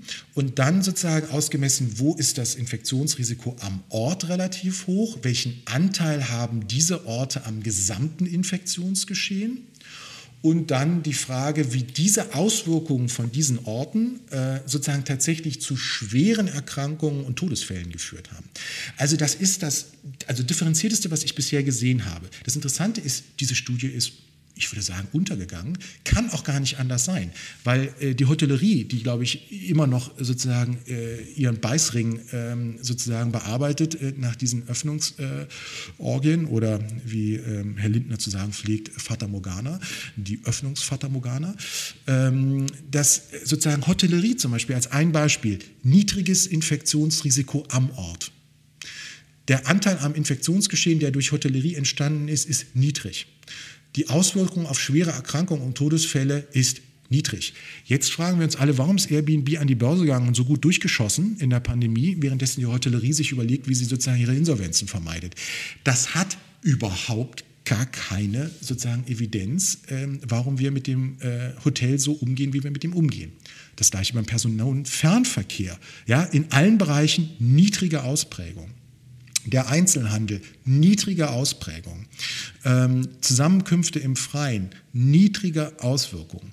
Ja, äh, und dann kommen sozusagen so ein paar Themen äh, eben hoch, äh, die äh, deutlicher sind. Und das ist dann tatsächlich zum Teil die Gastronomie, das ist dann, dann zum Teil die Universität, wo es aber auch nur eine moderate Entwicklung gibt. Also, Was mit der Arbeit? Bitte? Was mit der so, Arbeit? Also absolut. Büros? Und ich finde, wir müssen ja auch gleich nochmal über die Zukunft der Arbeit reden, wobei Lasse hat so spannende Sachen vorbereitet zur geopolitischen Konfliktlage, wo ich ehrlich gesagt nicht nur zuhöre, sondern auch gleichzeitig begeistert bin, warum, das, warum die Deutschen sozusagen mit einem solchen Plus durch diese äh, Industrieentwicklung gehen, weil sie alles in Länder exportieren können, äh, wo schon eingekauft werden kann wieder. Ähm, also kurz und klein zur Arbeit. Es ist tatsächlich so, ähm, dass eine Studie, jetzt muss ich überlegen, von wem die war, ähm, und zwar, das ist, äh, ist auf jeden Fall London-based, ein, ein Center for Infectional Diseases, die sozusagen mathematische Analysen über die ähm, äh, Einflüsse sozusagen äh, der Arbeit äh, und des Homeoffices abgegeben haben. Habe ich das London Center for Mathematical Modeling of Infectious Diseases. Ähm, und da ist vollkommen klar, Homeoffice ist das mit Abstand wirksamste Mittel ähm, in der Pandemiebekämpfung in UK gewesen. Ähm, der zweite Platz war die Rule of Six. Das ist sozusagen deren Regel gewesen, dass man nicht mehr als sechs Leuten ähm, zusammen äh, rumhängen sollte. Und natürlich äh, die Schließung der Bars, das ist natürlich für UK immer besonders äh, zentral im Pandemie-Management ab 22 Uhr war der drittstärkste Effekt. Also kurz und klein, in der Tat, es ist exakt die Arbeit. Und ich sage nochmal, äh, als Mobilitätsforscher, ich will das heute nicht ausführen, aber äh, wir machen das ja jetzt sozusagen in einer sehr intensiven äh, Analyse über äh, alle Lockdowns äh, hinweg. Der Verkehr aktuell, aktuell, wir reden über äh, Ende Februar, Anfang März, ist auf dem Vorvorjahresniveau, das heißt präpandemisch, auf dem gleichen Niveau. Wie kann das sein? Wie kann das sein? Viele, die sozusagen sich mit einem Auto auf eine Autobahn trauen, wundern sich, warum der rechte Fahrstreifen so besetzt ist. Wie kann das sein? Warum ist eine solche hohe Mobilität da? Weil die Industrie ein Plus macht, weil wir sozusagen weiterhin unsere Leute in die Fertigung schicken, weil wir weiterhin sozusagen das Homeoffice für Führungskräfte als das Mittel äh, sozusagen der zweiten Wahl sehen und nicht der ersten Wahl. Und dort entstehen faktisch die Infektionen. So, und deswegen, nochmal Lasse, auch wenn wir da sozusagen jetzt äh, auch unterschiedlicher Auffassung sein mögen, No-Covid würde eben das vier Wochen lang unterbrechen. Vier Wochen lang darf der äh, sozusagen Daimler mal keine Gewinne machen. Ja, Hashtag äh, Sarah Warnknecht findet es auch komisch, dass man 700 Millionen äh, Kurzarbeitergeld einsammelt, um 1,4 Milliarden Dividende auszuschütten. Äh, dafür aber ein Corona-Bonus für alle Mitarbeiter, die die Kurzarbeit mitgemacht haben. Also das würde jetzt vier Wochen mal einmal unterbrochen werden. Ja, aber dann wäre das Ding mal in der sozusagen Inzidenz und wie auch immer wir die dann zu bewerten haben, die handelbar ist. Stattdessen alle, und das ist genau das, was Herr Berg sagt, ey, ich will auch wieder ins Büro. Diese entschuldigenden Geschichten in ihren Videokonferenzen immer so, äh, nee, das ist jetzt, ja, ich bin, du, ich bin ins Büro gefahren, aber du ist auch sonst gar keiner da. Also gut, ja klar, die Kollegen auch, aber die sind jetzt in einem anderen Raum, weil ich ja jetzt hier Videokonferenz habe, die, die würden mich ja stören. Also kurz und klein, faktisch, das habe ich das letzte Mal auch schon gesagt, alle Befragungen, die ehrlich darauf abstellen, halten sie in ihr Unternehmen die Hygieneregeln ein? Die Antwort heißt natürlich nein. Ja? Und das Schöne, was ich jetzt sozusagen erlebe, ist, äh, wie viele äh, unserer Kunden und so weiter alle sagen, ja, ich bin leider erkrankt. Ich sage, was haben Sie denn? Ähm, also, also, der Ort ist dort. Der Ort ist die Arbeit. Ähm, und trotzdem diskutieren wir nie über Luftfilter in Büros, dass sich Unternehmen vielleicht die erst anschaffen müssen, damit sie dann, damit überhaupt wieder jemand in Büros sein darf. Bei Schulen ist das ja immer ein Thema. Ja, genau. Also ich, ich, muss ganz ehrlich sagen, ich kenne die Dyson-Entwicklung gar nicht so genau, äh, aber ich lese immer wieder in werberischen Maßnahmen, dass diese Filter natürlich alles wegfiltern, äh, was man ja, ich meine, wenn es in der Lufthansa, also wenn es angeblich, ne, der, der Lufthansa-CEO sagt, nirgendwo ist es so sicher, wenn sie kein Corona bekommen wollen, dann fliegen sie möglichst viel. Ähm, Gerade so in Zeiten des, äh, der Klimakrise auch natürlich ein guter, guter Spruch, aber da könnte man ja quasi auch aus jedem Büro äh, irgendwie eine Lufthansa-Kabine machen. Das wäre, glaube ich, für viele äh, Geschäftsreisende im Homeoffice auch echt der Wunsch, ne? dass da irgendwie so ein bisschen Kabinenpersonal vorbeikommt und äh, man irgendwie. Um die guten alten Zeiten wieder aufleben zu lassen. Ja, und einfach einen vernünftigen ja. Äh, Tomatensaft, äh, den man sonst im Leben nie getrunken hat, außer äh, in der Luft das ist, also die Studien kenne ich tatsächlich nicht. Ich äh, habe immer so ein bisschen das Gefühl, es könnte genauso wie bei Herstellern von Desinfektionsmitteln auch was damit zu tun haben, dass sie die Produkte verkaufen. Ähm, aber muss man sich angucken. Aber in der Tat ist es so, der Arbeitsort ist sozusagen ein Ort des Elends. Ähm, das war er für viele ähm, äh, auch schon vor der Pandemie. Aber jetzt ist es eben tatsächlich so, es wird da nicht gut mit umgegangen. So, und jetzt habe ich hier noch eine schöne Studie gefunden. Ich weiß gar nicht, was das ist. Das ist, glaube ich, so eine Jobplattform. Herr Berg ich, ist, glaube ich, irgend so ein Marktbegleiter, der ähm, äh, auch mal irgendwie groß werden möchte. Indeed. Ähm, die haben eine Befragung ja. gemacht. Ähm, nicht Ingrid, Ingrid wie es in der Werbung ja, ja so, so, toll heißt. Ich weiß nicht, die Werbung kennen Sie wahrscheinlich nicht, oder? Ich gucke gar keine Werbung, grundsätzlich nicht. Ah, okay, da sitzt, da sitzt einfach eine Kollegin in irgendeinem Büro und sagt so, ach ja, scheiße, ich heiße Ingrid, aber seitdem, ich, seitdem es Indeed gibt, sprechen mich alle darauf an, dass ich ihnen Jobs besorgen könnte. Also da haben die sich mal wieder kreativ, glaube ich, bis aufs äh, letzte Korn verausgabt ähm, und sorgen dafür, dass nicht nur als äh, Trikotsponsor von, vom, äh, von der Frankfurter Fußballmannschaft, sondern eben auch ähm, auf den Fernsehbildschirmen äh, die Jobplattform bekannter wird. Ja, funny, funny. So, die hat jetzt eine Studie rausgebracht, oder was? Die haben, die haben natürlich, die machen ja auch Studien, um sich selbst über Wasser zu halten und Klar. haben nur Akademiker befragt, was ich erstmal generell richtig finde, weil da gibt es auch die besten Vermittlungsgebühren. Ähm, 35 Prozent der äh, Akademiker bei Indeed haben angegeben, dass ihre Loyalität zum Arbeitgeber gesunken sei. Das ist deswegen spannend, als dass es jedes Jahr gibt es die gleiche Studie, dass es gar keine Loyalität zum Arbeitgeber mehr gibt. Ja, das sind die, die ähm, sozusagen Studien über die innerliche Immigration. Aber 35 Prozent haben jetzt sozusagen nochmal äh, die Loyalität zum ähm, Arbeitgeber ähm, sinken lassen, was logisch ist, sonst würde man, glaube ich, nicht auf Indeed sein. Ähm, und äh, das nur zum Thema ne, wissenschaftliche Studien, Vorsicht an der Bahnsteigkante. Häufigster Grund, der genannt worden ist, schlechter Umgang des Chefs mit der Pandemie. Wahrscheinlich ne, hat der Chef ihn einfach angeschrien, dass er wieder zu langsam arbeitet und das halt leider nicht im Homeoffice, sondern äh, direkt im Büro. Also kurzum, da liegt das Problem. Und das ist aber der blinde Fleck einer Leistungs- und Wachstumsökonomie, äh, die sozusagen natürlich in einer panischen Haltung ist. Ey, wir müssen die Umsätze halten und so weiter. Ich sehe das ja bei mir selber, ja, dass ich sozusagen immer mein Team frage, sag mal, Freunde, äh, wie läuft das eigentlich bei euch im Laden und äh, äh, wie läuft das in der Werkstatt gerade? Ähm, und die sagen, ja, die Kunden halten sich kaum dran, sie können es selber kaum einhalten, weil es einfach Stress ist und, und so weiter. Und du kannst da jetzt nicht wie im Homeoffice noch die Maske aufsetzen, bevor du mit dem Abteilungsleiter sprichst. Ähm, also kurzum, da, da, aber da ist ein Infektionsort und deswegen müssen wir darüber reden. Wir reden ja auch über den Einbruch des Coworking-Marktes und wir reden über die gleichzeitige äh, Einschätzung des äh, deutschen Gewerbeimmobilien- und Büromöbel, äh, Bürobestands ähm, äh, und deren Zukunftseinschätzung gerade aktuell eine Studie vom IW Köln erschienen, die äh, sozusagen sehr deutlich gemacht haben, äh, wer jetzt glaubt, dass man nach der, ne, und Lasse, jetzt kommst du gleich, ähm, wer glaubt, dass man jetzt nach der Pandemie äh, sozusagen die Leute im Homeoffice lässt oder noch ab und zu ins Büro kommen lässt, der täuscht sich. Arbeitgeber äh, werden auf gar keinen Fall ihre Büroflächen aufgeben. Also konkret, äh, die Zahlen äh, lassen sich da ablesen. Das bedeutet, wir haben sozusagen im Durchschnitt ähm, eine Anpassung in den nächsten zwölf Jahr, äh, Monaten, in den nächsten zwölf Monaten, also das ist halt wirklich sehr zeitnah, äh, von nur fünf Prozent ähm, der mhm. befragten Unternehmen, die tatsächlich ihre Büroflächen reduzieren wollen. Wollen Sie es vielleicht auch noch nicht eingestehen?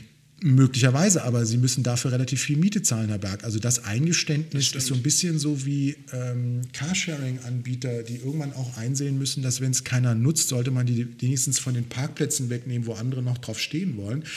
Ähm, also was ich damit sagen will, ist, wir haben ja. da sehr unterschiedliche Wahrnehmungen darüber, wie die Zukunft ja. aussehen wird. Arbeitgeber glauben, ja.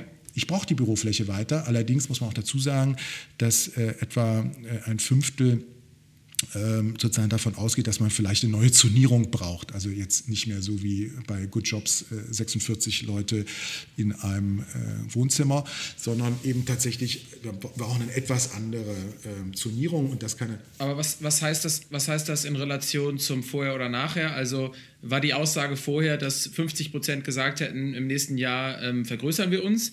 Und dann wäre das ja sozusagen sogar noch äh, eigentlich ein Rückgang gewesen, weil einfach defensiver geplant. Oder bleibt es einfach auf dem gleichen Niveau? Nein, es bleibt auf dem gleichen Niveau. Also das ist tatsächlich eine gute Frage. Okay. Ähm, äh, normalerweise, wenn man jetzt die Befragung von 20, 2019, das Panel sich angeguckt hätte, also dieses IW-Personalpanel läuft, äh, glaube ich, jetzt schon in der 26. Welle.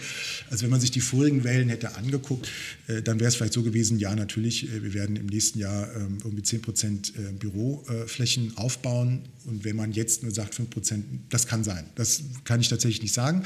Äh, was ich aber sagen. Ich würde mal gerne meine, hm? vielleicht, ja? Nein, ich würde nur sagen, ich, ich finde es erstmal interessant, weil es gibt jetzt auch die Ersten, die schreiben das Coworking runter. Sie wissen, dass ich ein großer äh, Fan von äh, Coworking äh, bin, äh, einfach auch, weil sie tatsächlich ähm, sozusagen atmende Strukturen äh, ermöglichen, die sogar für Mitarbeiter attraktiver sind als das Headquarter.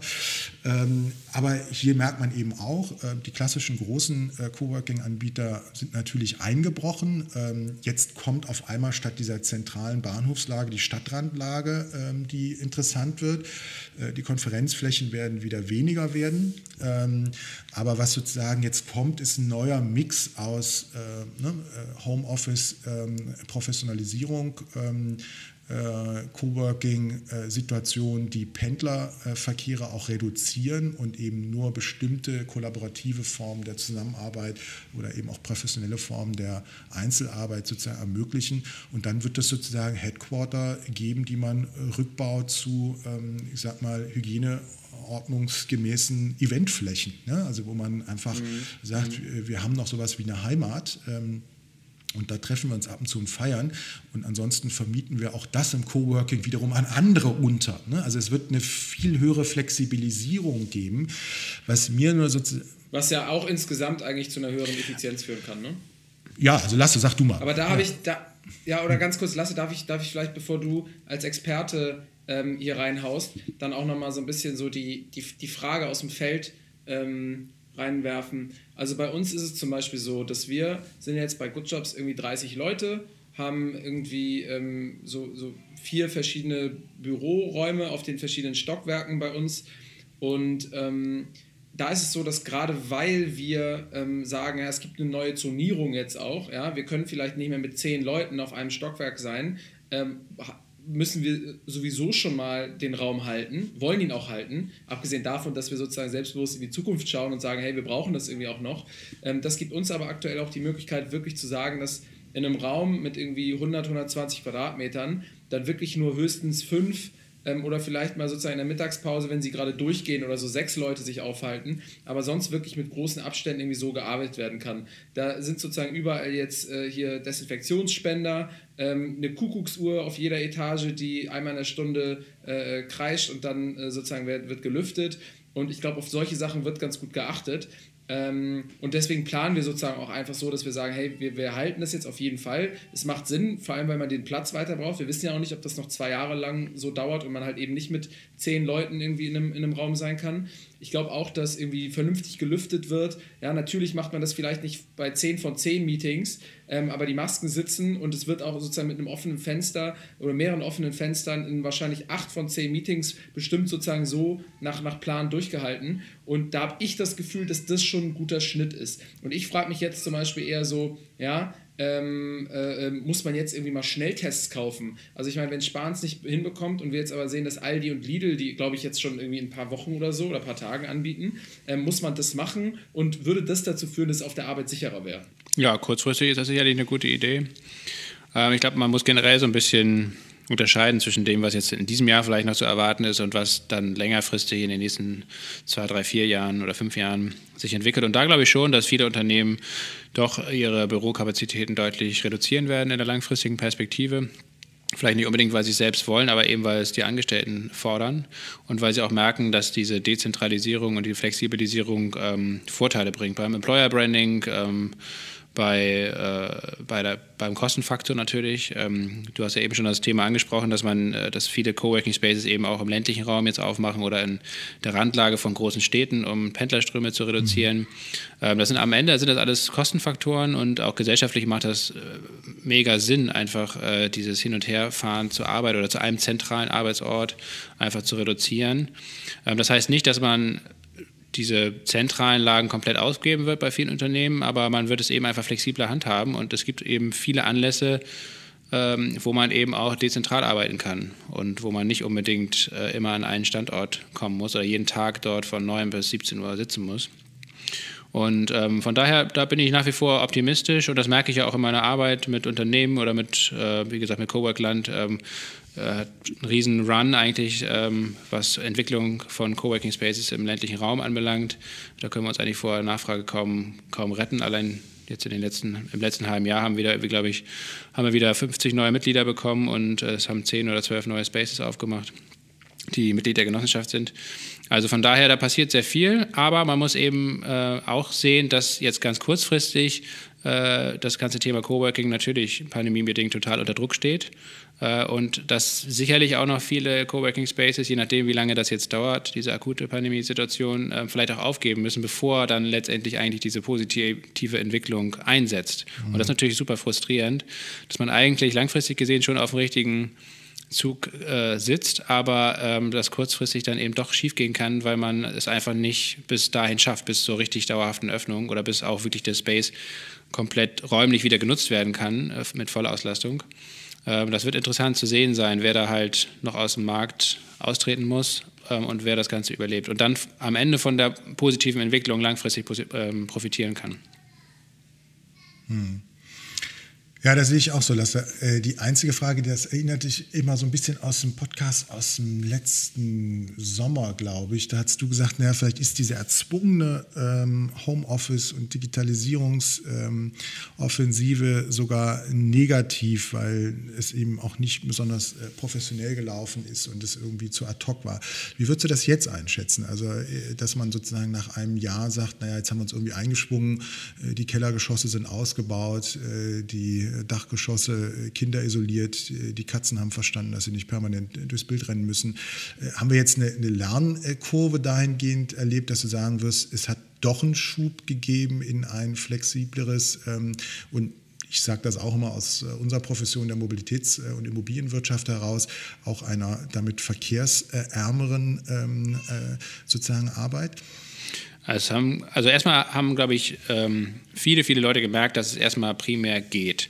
Äh, und dass es Vorteile hat und dass es natürlich auch Nachteile hat. Ähm, ich bleibe auf jeden Fall bei meiner These, dass, ähm, dass das Homeoffice oder generell dieses dezentrale Arbeiten äh, durch diesen Schockeffekt oder durch dieses Ad-Hoc-Umstellen, äh, dass das eben natürlich hier und da oder oftmals wahrscheinlich im Regelfall nicht gut geklappt hat, weil man eben nicht darauf vorbereitet war und dementsprechend auch ein negatives Image hat. Vor allen Dingen dann natürlich, wenn man jetzt monatelang nur im Homeoffice sitzt. Also das ist das Grundproblem, glaube ich, warum jetzt zumindest kurzfristig, also im Laufe dieses Jahres, vielleicht auch im nächsten Jahr, mit so einem Nachholeffekt zu rechnen ist, wo die Leute einfach wirklich froh sind, wieder im Büro zu sein und äh, wieder auch wahrscheinlich dauerhaft im Büro sein wollen.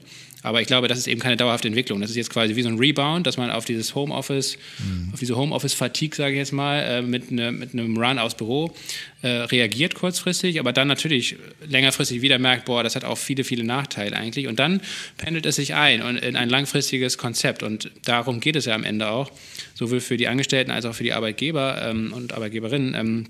Dass man das einbettet in ein richtiges strategisches Konzept. Es ist weder sinnvoll, alle Leute komplett im Büro zu halten, noch ist es sinnvoll, alle Leute komplett ins Homeoffice dauerhaft zu schicken, sondern es muss eine Mischung geben. Es muss ein selbstbestimmtes Arbeiten sein, anlassbezogen und so, wie es jeder individuell gerade möchte. Und äh, aus, ja, da gibt es verschiedene Parameter, die da Einfluss drauf haben, auf die gerade auf die Tätigkeit natürlich, die da tagtäglich ansteht, auf die Familiensituation, auf viele andere Faktoren. Aber Wichtig ist, dass man einfach frei entscheiden kann, wann man wie wo arbeitet. Und darum geht es im Kern und das, das, setzt sich langfristig das durch.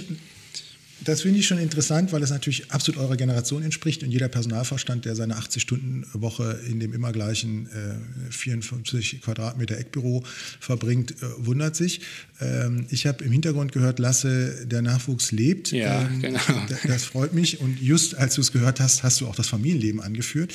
Und das sind natürlich tatsächlich auch ähm, Beobachtungen, die, die man überall treffen könnte. Das ist sozusagen ein Verwischen von nicht nur Work-Life, äh, sondern eben auch von Familie und Professionalität Professionalität und dergleichen gibt.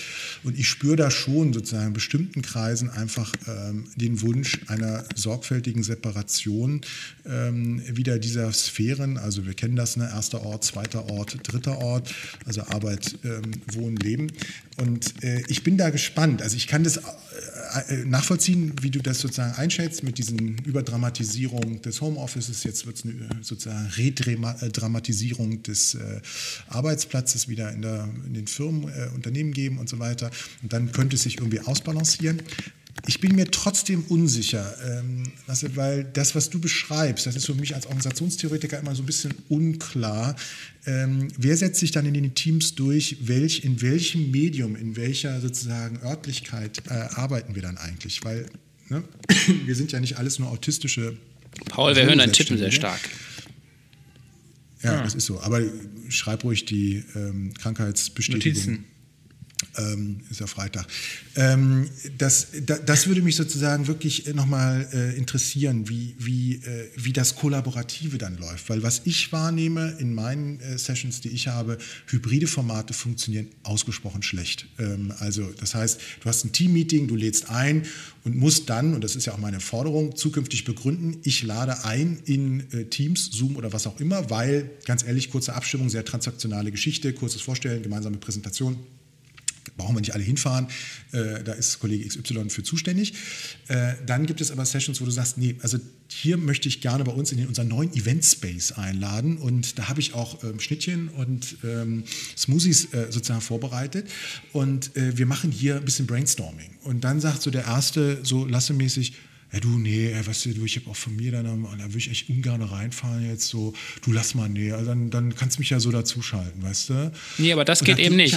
Also, wie gesagt, das, ja. ähm, dieses Flexible heißt ja nicht, dass es äh, gar keine Regeln gibt oder Anarchie in der Organisation, sondern das ist für mich, und das ist ja letztendlich auch das, was ich dann mit Unternehmen zum Beispiel mache, äh, da ganz klare Regeln im Team zu definieren. Zu welchen Anlässen, äh, Anlässen macht es denn unseres, äh, unserer Ansicht nach Sinn, sich wirklich physisch zu treffen? Wenn man zum Beispiel einen Kreativworkshop hat äh, und Brainstorming, wie auch immer, der mehrere Stunden geht, dann ist es meines Erachtens absolut fundamental wichtig, dass alle an, anwesend sind, physisch anwesend sind an einem Ort und nicht der eine zugeschaltet ist oder das komplett remote stattfindet. Das macht keinen Sinn. Während wenn es um eine kurze Absprache geht zu, was weiß ich, einem bestimmten Projekt irgendwie oder ein kleines Update, äh, jeder haut mal kurz seinen Status quo zu einem bestimmten Projekt äh, rein äh, und das dauert eine Viertelstunde oder eine 20 Minuten, wo man jetzt normalerweise irgendwie so ein Stand-up oder sonst was machen würde. Ähm, das könnte man durchaus auch per Zoom machen und da muss man nicht unbedingt physisch anwesend sein. Also kurz und klein, um das mal von dir zu mhm. übernehmen hier, ähm, es geht einfach um um dieses Selbstbestimmt und dass jeder auch äh, im Team halt äh, gemeinsam Regeln definiert und an die sich dann aber auch wirklich alle halten äh, müssen, weil ähm, das äh, gerade Remote-Arbeit funktioniert ja eben nur so, wenn man diese klaren Regeln hat und die gehen ja auch bis ins, ins Kommunikative rein, also mit welchen Tools kommunizieren wir ob was, ähm, wann sind wir ansprechbar, genau. wann nicht, wann hat, hat man Stillarbeit oder konzentriertes Arbeiten, wann ist man bei Slack zum Beispiel oder, oder auch per Telefon erreichbar überhaupt, zu welchen Tageszeiten. Ähm, also das sind alles so Sachen, die man dann in so einer Teamkarte festlegen kann zum Beispiel genau. ähm, und äh, die dann auch gültig sind und an die sich alle zu halten haben. Also, mein lieber Lasse, ich glaube überhaupt nicht daran, was du sagst und deswegen glaube ich, dass es hohen Beratungsbedarf gibt. Und das ist ja wiederum genau deine These. Wir werden uns dazu entscheiden müssen äh, und wir brauchen, ob wir solche Katas brauchen oder was auch immer. Aber ich würde sagen, äh, das Feld ist jetzt erst offen, äh, was es vorher ja ein bisschen auch äh, eher unterdrückt war, ne? im Sinne von äh, Chef, ich hätte gerne auch mal freitags Homeoffice und äh, die Standardunterstellung war, genau, ich müsste meine Einkäufe vorm Wochenende auch gut erledigen.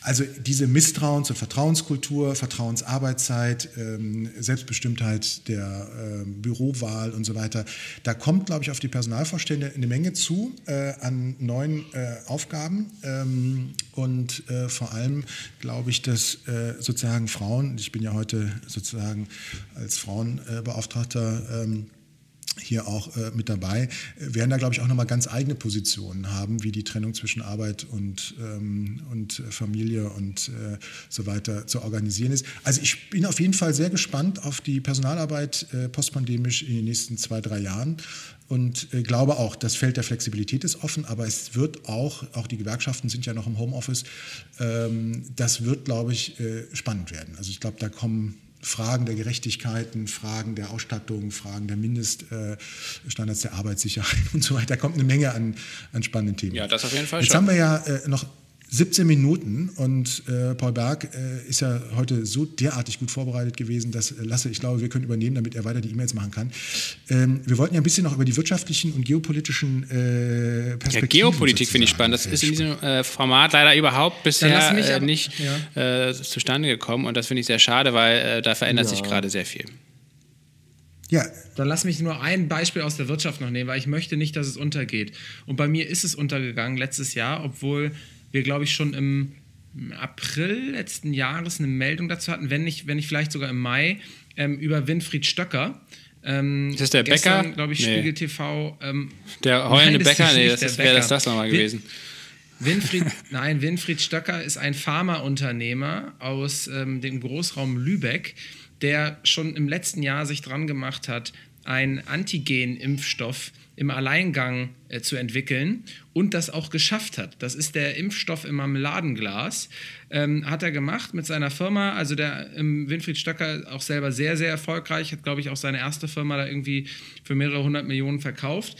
Ähm, und der hat jetzt aber die Justiz am Hals, weil ein Jahr später ähm, äh, also jetzt, wo das Ding quasi schon irgendwie bei mehreren Leuten vertestet wurde und man gesehen hat, ja, die sind alle immunisiert danach, glaube ich, auch seine, seine ganze Belegschaft hat das, glaube ich, auch mitgemacht, ähm, hat man dann aber wiederum gemerkt, dass ähm, er das den verschiedenen Instituten halt eben auch nahegelegt hat und schon letztes Jahr gesagt hat, guck mal, ich, ich hab's eigentlich schon was, könnt ihr das mal testen? Und anstatt zu sagen, boah, finden wir spannend, machen wir vielleicht mal, er hat auch angeboten, das an Pharmakonzerne zu geben, haben die ihm aber dann einfach die Justiz am Hals äh, gehängt und sich einfach ähm, dann beim, äh, äh, bei der Polizei gemeldet und gesagt, hier, den Jungen bitte mal angucken, der will hier irgendwelche Leute auf ähm, äh, selbstständig impfen. Und ähm, das ist, finde ich, auch ein gutes Beispiel dafür, nämlich wie das Thema Wirtschaft und vielleicht auch Innovation ähm, dann teilweise auch noch gut ich sag mal, abgefedert, gebremst wird ähm, durch die Politik bzw. durch die Bürokratie, weil das Ding scheinbar oder anscheinend wirklich wirkt. Und ähm, wollte ich nur noch mal, dass hier Winfried Stöcker nicht zu kurz kommt. Ja, aber das ist ein Paradebeispiel dafür, Gut. dass äh, Deutschland an seiner eigenen Bürokratie erstickt. Und äh, das ist für mich eins der Grundübel überhaupt. Auch äh, ja, über Föderalismus will ich gar nicht reden, aber dass man, äh, es gibt viele Beispiele, über die wir jetzt ja gar nicht so richtig ausführlich gesprochen haben. Ne? Also äh, Impfstoff, dass die erste Dosis ähm, ähm, oft eigentlich ausreichend ist, zumindest jetzt kurz, kurzfristig und man die Zweitimpfung auch deutlich länger nach hinten schieben kann, so wie die Briten es machen. Es geht um die ständige Impfkommission, die Astra AstraZeneca erstmal äh, für 65, über 65-Jährige verboten hat und jetzt doch zulässt, ähm, weil jetzt sind dann die ausführlichen Studiendaten da. Das ist halt immer das Ding. Also klar kann man äh, es äh, alles sehr ausführlich bürokratisch machen und äh, dann gibt es wahrscheinlich auch die, erst die hundertprozentige Sicherheit äh, ein paar Monate oder ein paar Jahre später. Aber in der Pandemie, und das hast du ja gesagt, Stefan, geht es eben auch um Schnelligkeit und da verstehe ich einfach nicht, warum wir nicht über unseren eigenen bürokratischen Schatten springen können und einfach Dinge auch mal informell klären können. Ja, also ich denke, dass äh, mit dem Schattenspringen ist eben dann schwierig, wenn du vom Faxgerät äh, auf die App springen musst. Mhm. Ne? Und deswegen ist SMUDO und ich glaube, an dieser Stelle sollten wir eine kurze Einlage machen, weil hinterher geht das noch verloren. Weißt du, dann machen wir das hier zu Ende lasse. Nach vier Stunden hat dann ähm, Paul Berg gemerkt, dass er nach zwei Stunden schon abgeschaltet hat. Wir müssen ja über Deutschrap reden und äh, Flair hat sozusagen alles hingelegt, was man fürs Marketing eines vernünftigen Deutschrappers, glaube ich, braucht, Herr Berg, ähm, ne? äh, inklusive der Fast Bewerber, ja. Bewährungs, äh, Bewerbungssendung auf Clubhouse. Ähm, und äh, meine Generation der Deutschrapper, ja, die Fanta 4 SMUDO legt diese Luca-App vor und die Bundesregierung wird sie am Montag kaufen. Ja, so, äh, wahrscheinlich während es ausgestrahlt wird, wird einfach dieses Berliner Startup einfach weggekauft und äh, ich sage nur, äh, Fanta 4 wussten schon alles darüber zu singen, äh, wenn es um Kontaktverfolgung geht. Es ist nämlich Dida, Dida oder Dida. Also kurz und klein, man muss wirklich sagen, äh, das ist der Schatten, den man überspringen kann. Das geht schon. Nur es braucht eine neue Form der Zusammenarbeit zwischen Markt und Staat. Und das ist vielleicht anders als Jens Spahns äh, Maskenbeschaffung über EY, wo irgendwie ähm, sozusagen jetzt ja die BaFin überlegt, ob äh, eine Wirtschaftsprüfungsgesellschaft noch Wirtschaftsprüfung machen kann und vielleicht auch sozusagen den Staat nicht mehr beraten soll. Also wir haben da ein echtes Defizit in der kollaborativen, agilen Entwicklung äh, der Digitalisierung zwischen Markt und staatlichen Akteuren. Und deswegen finde ich das schon begeisternd, so mit Update äh, Deutschland und, und, und Wir versus äh, Virus und Hackathons und so weiter.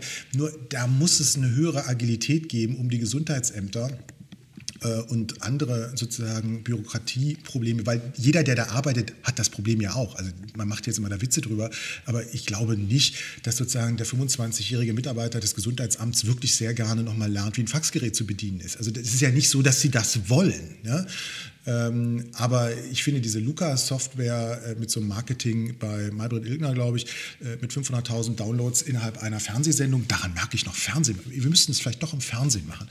Äh, da ist noch Reichweite. Aber das sind, das sind Indizien dafür, dass wir alle diese Bürokratisierung überwinden wollen. Und ich habe, äh, glaube ich, 1999 das Buch äh, Electronic Government äh, geschrieben in Harvard. Ähm, und ja. äh, das war so die Idee, wie sieht die Digitalisierung äh, des Staates aus. Das war 1999 auch jetzt ein Gassenhauer, ja, weil das irgendwie noch äh, echt fresh klang, ist aber jetzt auch 22 Jahre her. Ne? Und, aber wenn man es in ähm, Deutschland einführen würde, äh, die Vorschläge, die du damals unterbreitet hast, wäre es wahrscheinlich trotzdem noch ein qualitativer, qualitativer Quantensprung, oder? Ja, es war tatsächlich so, das ist, glaube ich, einer meiner besseren verkauften Bücher, weil der Bundesinnenminister Schilly hieß der damals, der hat 500 Bücher beim Verlag gekauft. Und da habe ich schon gedacht, krass, äh, das ist ja geil. Das ist ja im Prinzip so wie alle Zuhörer von Geil Montag zusammen. Ähm, und äh, dann dachte ich, okay, danach weiß es ja dann jeder, wie es geht. War natürlich nicht so. Ne? Wahrscheinlich, wenn man jetzt ins Bundesinnenministerium fährt, sieht man überall noch mein Buch da stehen. Äh, und du weißt, so, wenn du es aufmachst, dieses Knacken von der Erstnutzung. Ähm, na, es ist, es ist ein offenes Geheimnis, dass wir das nicht können. Ja, wir können das einfach nicht, weil wir mit Max Weber die Bürokratie natürlich in Deutschland auch äh, dank der Nazi-Regime-Bürokratie, die ja auch sehr gut war, äh, also sehr effizient äh, war, weil wir das einfach äh, nicht entlernt haben. Äh, und deswegen müssen wir jetzt SMUDO äh, sozusagen ne, kaufen als Staat. Und jetzt sagt natürlich die FDP, es wäre cool, wenn man der Staat das jetzt nicht kaufen würde, weil es wäre ja auch ein privates Unternehmen. So, also die, die Form der Zusammenarbeit müssen wir gucken. Ja. Also zehn Minuten, Freunde der Sonne. Da können wir jetzt auch ist, den, den super Schwenk machen. Angesagt. Da können wir ja, genau, da können wir nämlich auch den Schwenk machen, weil das bürokratische, dieser bürokratische Überbau, der nicht funktioniert, der hat, den hat Deutschland ja auch äh, erfolgreich auf die EU-Ebene übertragen und da funktioniert sie jetzt dann auch nicht und führt dann auch zu allen möglichen Verzögerungen. Haben wir da, haben kultiviert, kultiviert, haben wir uns wieder durchgesetzt, wir Deutschen, wunderbar, herzlichen Glückwunsch. Auf jeden Fall äh, ist das jetzt sicherlich eins der Gründe, warum äh, da sehr wenig funktioniert. Ja, und äh, andere Staaten, andere Länder ähm, laufen uns ja nicht nur beim Thema Impfen voran, sondern äh, sie äh, nehmen auch Einfluss. Also China zum Beispiel, das finde ich auch immer ein bisschen komisch, dass wir aus unserer westlichen europäischen Perspektive immer nur über die tollen deutschen mRNA-Impfstoffe reden, aber nicht über Sputnik V oder Co Corona-Vac aus China zum Beispiel, die ja auch eben ähm, schon ordentlich produziert werden und überall verimpft werden. Und äh, da gibt es dann vielleicht nicht die hunderttausendste Studie zu, ähm, wie das jetzt alles wirkt für über 65-Jährige, aber es ist höchstwahrscheinlich so, dass äh, das dann doch recht wirksam sein sollte und äh, auch äh, nicht so mit vielen Nebenwirkungen behaftet. Jetzt Sputnik V wird ja vielleicht sogar in der EU zugelassen, mal gucken. Äh, und ähm, diese Länder ähm, nutzen das vor allen Dingen auch strategisch. Und das fand ich ganz interessant. Habe ich, glaube ich, in so einem Weltspiegel-Bericht gesehen, wie China ähm, ja in Südostasien sowieso da viel ähm, Geopolitik betreibt, äh, Stichwort Neue Seidenstraße mhm. und so mhm. weiter. Und jetzt auch ähm, Impfstoffe kostenlos verteilt, um da den Einfluss auszubauen. Aber sogar in Brasilien, ähm, in Sao Paulo, äh, die ganze Provinz, ähm, die hat da wenig Lust auf Bolsonaro zu warten und hat jetzt in Eigenregie mit China verhandelt und produziert den chinesischen Impfstoff auf Lizenz dort selbst zum Beispiel. Und das finde ich wirklich hochspannend, während wir in äh, Europa ja, ja erstens nicht selbst es hinkriegen, hier vor Ort zu impfen, aber vor allen Dingen auch keine Strategie haben, wie wir äh, Entwicklungs- und Schwellenländern dabei hilf behilflich sein können, äh, da eben eine vernünftige Impf Infrastruktur aufzubauen oder Lizenzen zu vergeben, dass die Produktion schneller funktioniert. Ähm, Stefan, was sagst du dazu? Also zunächst erstmal zu Sputnik, ich nenne es immer Sputnik 5, weil das irgendwie synchroner läuft mit den Überbrückungshilfen. Ja, ne? ähm, also ich finde erstmal so, also einem, Russisch, einem russischen Entwickler von äh, Impfstoffen äh, oder, oder sonstigen Giftspritzen würde ich immer vertrauen. Also die funktionieren doch offenkundig astrein. Ja, absolut. Also deswegen das kann die Charité auch bestätigen. Ne? Rassismus, ja, also das würde ich auch sagen, die haben ja auch alle Daten da. Ja? Ähm, also dieser Rassismus äh, gegenüber bestimmten Impfstoffherkünften finde ich auch vollkommen unangemessen. Also das äh, vielleicht sozusagen als humoristische Vorbemerkung. Die andere Bemerkung ist natürlich tatsächlich so, wir haben äh, in Europa diese sehr solidarische Impfstoffbeschaffung und wollen irgendwie da auch eine Gerechtigkeit für den Global South und so weiter haben. Das machen andere Länder anders. Ähm, ja, sie machen es vor allen Dingen schneller. Also ich meine, das ist ja gut, dass wir diesen Anspruch haben, ja.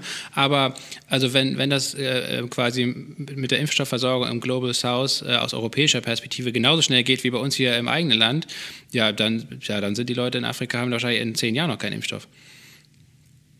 Ja, ja, deswegen, also wenn, wenn China sozusagen jetzt die Türken unterstützt, dann ist es für mich jetzt keine Allianz, äh, wo ich sozusagen Händeklatschen an der Seite stehe. Aber es ist trotzdem sozusagen ein Zeichen ähm, der geopolitischen Allianzbildung, die jetzt eben äh, anders äh, als wie früher über Öl oder Nuklearwaffen läuft, sondern jetzt halt über Impfstoffe. So hat jede Generation sozusagen seine eigene Währung auch. Und ich bin auch der Auffassung, äh, dass wir hier in einer Situation sind, in denen, ähm, und das würde sozusagen auch ein bisschen vielleicht nochmal zum Schluss darauf äh, überleiten, wer sind denn eigentlich die äh, Gewinner der Corona-Pandemie im weltpolitischen und weltökonomischen Kontext? Und da sieht man, China ist im letzten Jahr um 2,3 Prozent gewachsen. Sie haben jetzt wieder ein Wachstumsziel kommuniziert, gerade diese Woche, wo sich die ähm, deutschen Automobilhersteller die Hände klatschen, weil man merkt, naja gut, die haben es halt im Griff mit ihrer Pandemie, dann kaufen sie also auch wieder mehr Autos, ja egal, ob es jetzt in Deutschland läuft oder nicht. Die Binnennachfrage hat eh keinen interessiert. Ähm, jetzt gucken wir uns die Wachstumszahlen des Bruttoinlandsproduktes mal von anderen Ländern an. Da sieht man, bis auf China haben tatsächlich alle wesentlichen Spieler verloren, aber sehr wenig verloren haben äh, Südkorea, Russland, äh, Polen und äh, dann merkt man, naja, also das sind Länder, die wir jetzt nicht zwingend im Verdacht gehabt hätten, ähm, warum die sich so gut entwickeln. Selbst USA ist mit 3,5 Prozent ähm, äh, negativen Wachstum gegenüber Deutschland mit minus 5 Prozent äh, auch besser äh, abgeschnitten. Also was ich damit sagen will, ist, es gibt tatsächlich auch im äh, globalen Kontext die Gewinner und Verlierer ähm, dieser, äh, dieser Krise. Äh, und äh, Europa gehört ähm, äh, tatsächlich nicht zu den Gewinnern, weil wir haben mit Großbritannien, mit Frankreich, mit Italien und eben auch Österreich ähm, und dann als Marktführer Spanien halt solche ähm, Wachstumseinbrüche beziehungsweise eben Rückgänge zwischen 6 bis 11 Prozent, die eben deutlich machen, wir haben da was nicht im Griff. Und das sind ja nur andere Indikatoren neben der Inzidenz oder neben der sozusagen Besetzung von Corona-Taskforce, die uns sozusagen deutlich machen, wir sind da nicht auf einem guten Weg. Äh, währenddessen andere Länder auf einem guten Weg sind und wiederum andere Länder, die sie geopolitisch brauchen, mit auf einen guten Weg nehmen können. Und ob das moralisch oder ökologisch äh, oder ökonomisch sinnvoll ist oder nicht, stellt sich gar nicht erst die Frage, weil jetzt erstmal nimmt jeder, was er kriegen kann. Krise halt.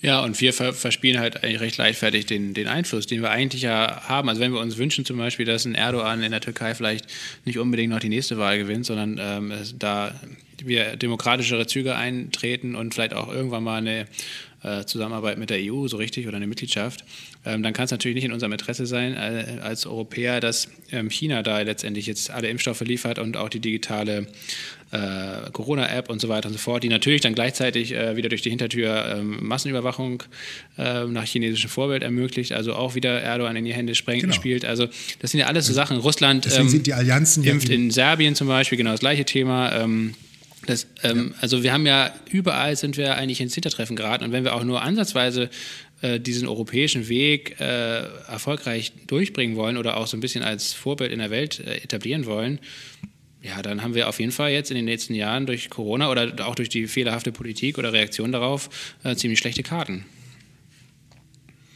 Das ist so. Also wir gucken. Ja, mein Abschlusswort war, Nein, das. ist überhaupt kein Abschlusswort. Doch, das war das Abschlusswort. Und jetzt kommen noch drei Minuten Abbinder. Ja, also der Abbinder ist sozusagen tatsächlich, äh, weil wir hatten äh, den Zuhörerinnen und Zuhörern versprochen, wir würden auch über Wirtschaft reden.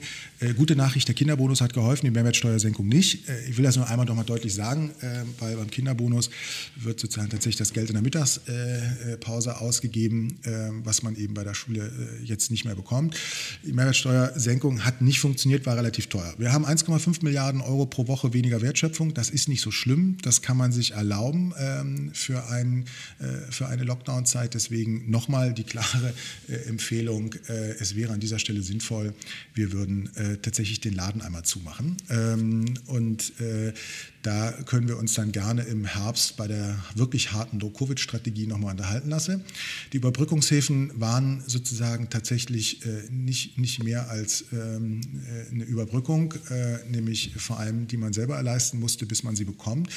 Ähm, die Neuverschuldung des Bundes, das sind, finde ich, auch nochmal interessante Zahlen. Wir haben 150 äh, Milliarden Neuverschuldung, äh, reine Neuverschuldung im Jahr 2020 gehabt. Der Rahmen war noch ein bisschen höher, knapp 70 Milliarden können wir da noch äh, rannehmen. Die Rücklage der Bundeshaushalte ist nicht angetastet worden. Da liegen nämlich noch 50 Milliarden drin. Warum? Schulden sind immer leckerer, als an die eigenen Sparanlagen zu gehen. Übrigens, 70 Prozent der FDP-Wähler finden das auch richtig, dass man sich weiter verschulden soll soll. Das ist mal eine ganz kurze parteipolitische Nebenbemerkung. Die 16 Bundesländer haben auch eine ordentliche äh, Schuldenentwicklung vorgenommen. 52 Milliarden äh, Neuverschuldung und da liegt der Rahmen bei 116 Milliarden und wir können davon ausgehen, dass Laschet und Söder nochmal richtig ins Klavier greifen. Das IFO ist aber nicht kritisch. Also sie glaubt, das kriegen wir in fünf bis zehn Jahren wieder auf Vorkrisenniveau. Das ist doch wunderbar.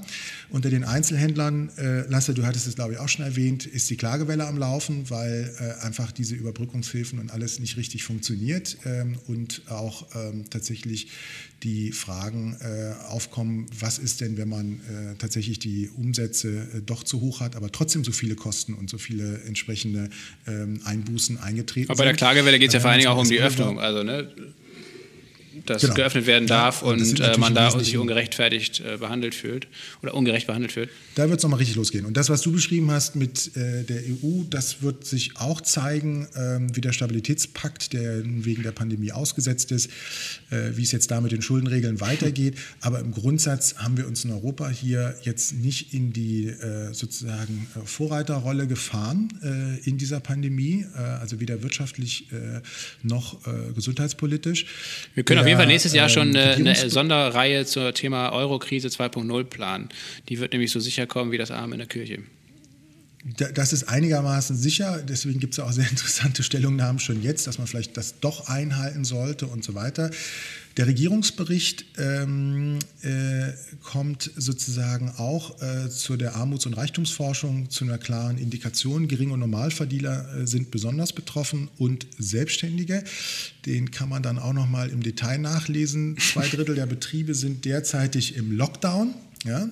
Äh, das heißt, sie haben Kurzarbeit ähm, und das ist schon eine Menge, äh, pardon, ein Drittel, ich weiß nicht, ich glaube ich zwei Drittel gesagt, ein Drittel ist also etwa 31 Prozent, die äh, staatliche Lohnzuschüsse bekommen, darunter eben auch das Haus Daimler.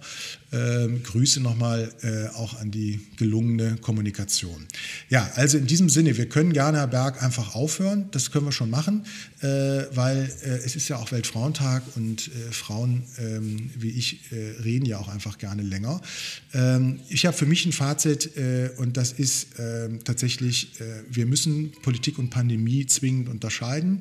Das Zaudern und das Entscheiden sind sehr eigene Regeln, die wir da äh, heute auch diskutiert haben. Ich würde schon sagen, dass die Stimmung gekippt ist. Sie ist bei den Lobbyverbänden gekippt. Die Stellungnahmen kann man im Einzelnen nachlesen vom Handwerksverband, Einzelhandelsverband und auch von den Ärzten. Die sind genau entgegengesetzt, aber keiner findet sozusagen die jetzigen Entscheidungen richtig. Äh, die Mythen sind relativ stark. Äh, wir erinnern uns Hirnimmunität und äh, Infektionsschutz, nachdem man einmal infiziert war. Die Daten sind noch immer schwach, aber das, was wir jetzt schon an Daten nach einem Jahr haben, ist so stark, dass man es auch tatsächlich mal kommunizieren müsste. Die Digitalisierung und Kontaktverfolgung wird absolut zentral und ich wünsche allen Gastronomen viel Spaß mit Luca und wahrscheinlich wird jetzt auch in jeder Gastronomie noch eine CD von den Fanta 4 aus dem Jahr 1993 eingelegt werden müssen, einfach nur, damit man die Zettel nicht mehr desinfizieren muss. Die Impf- und Teststrategie braucht Führung. Also wir haben darüber gesprochen, dass Sie jetzt eine Taskforce haben, aber ähm, ich wünsche mir, dass das äh, vielleicht noch als ähm, Dritte im Dreigespann dann auch für die Frauenquote natürlich ähm, Doro Bär noch mit aufgenommen wird. Dann ist die Kompetenz glaube, sicherlich äh, von, von ja genau vor allen Dingen auch ja, da ist ja auch dann die geballte Kompetenz wirklich komplett. Ja, ist auch für die, für die Instagram-Fotos immer viel besser. Ähm, ne? So, dann haben wir über die, die Zukunft der Arbeit gesprochen. Äh, Herr Berg hat uns äh, sozusagen auch nochmal informiert, äh, dass äh, der saisonale äh, Effekt der äh, Arbeitsmärkte auch ähm, sozusagen tatsächlich etwas tiefer und länger ist als in den Vorjahren. Äh, aber in anderen Bereichen eben wirklich auch intensiv gesucht wird. Das heißt, die Arbeitsmärkte spalten sich halt eben tatsächlich auch auf äh, nach den Corona-Gewinnern und Verlierern. Wir haben über das Homeoffice gesprochen und über die neue Form des, ich würde mal sagen, Blended Works ne, zwischen Coworking, Satelliten, äh, und Homeoffice und den neuen Meetingkulturen.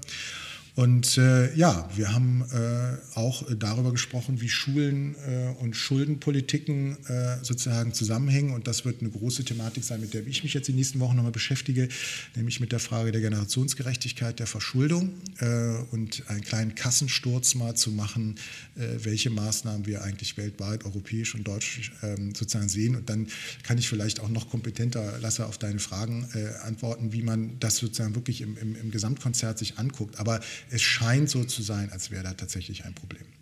So, und an dieser Stelle, wenn es so scheint, dass es ein Problem wird, weil wir sehen nämlich auch, dass die Unternehmensschulden sehr stark ansteigen, auch ein äh, wichtiger Indikator, ähm, äh, dass eben die Unternehmen jetzt auch Schulden machen müssen, um sich sozusagen über Wasser zu halten, ähm, war meine Idee, dass wir doch, äh, wenn wir jetzt schon diese, Sta dieses Staffelfinale machen, was natürlich jetzt irgendwie ohne großen Trommelwirbel ähm, und äh, Fastnachtstuschs läuft, ähm, dass man doch sozusagen überlegen könnte, ob nicht ein paar von euren porträtierten sozialen und ökologischen Unternehmen und Unternehmerinnen äh, Lust haben, mal in so einen Oldschool-Podcast, also nicht Clubhouse-Talk reinzugehen um äh, mal wirklich die, äh, vielleicht nicht die Hosen runterzulassen, also ein sexistischer Spruch, aber mal so ein bisschen sozusagen darüber zu reden, was war denn eigentlich jetzt gut, was nicht, warum hat man mit seiner Unternehmensstrategie, die ja auch schon zukunftsgewandter war, jetzt besser sozusagen äh, durch die äh, Pandemie es geschafft ähm, äh, und wie sind äh, auch die Überbrückungshilfen und sonstigen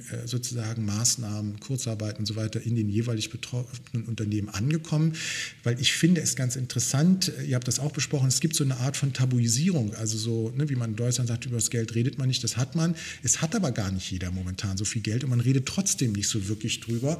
Und äh, das wäre so eine Überlegung für ein Format an euch beide und eben an eure Zuhörerinnen und Zuhörer und äh, eben auch porträtierten Unternehmen, ob man da nicht vielleicht mal vier, fünf äh, zusammenschaltet und sich wirklich nochmal relativ straight darüber äh, unterhält, wie, wie ist es gelaufen ähm, und äh, was war schwierig und warum warum sind aber eben diese Zukunftsmodelle, die ihr da auch porträtiert, vielleicht wirklich auch besser geeignet, aber welche systematischen Schwierigkeiten haben auch gerade solche Unternehmen, eben in einem solchen äh, Krisenmanagement. Dann kriegt man es mal ein bisschen plastischer als unser statistisches, super nerdy äh, Wissenschaftsboulevard-Gequatsche und man hat ein bisschen mal Bodenhaftung. Mhm. Also ich würde dafür zu bereitstehen, das wäre mein Angebot, ähm, sowohl ähm, sozusagen in der Konfrontation mit interessanten Fragen ähm, äh, als auch mit dem eigenen Unternehmen, weil natürlich auch wir äh, in unseren Segmenten Beratung ähm, B2B ähm, und äh, Ladengeschäft und so weiter auch sehr unterschiedliche Erfahrungen gesammelt haben.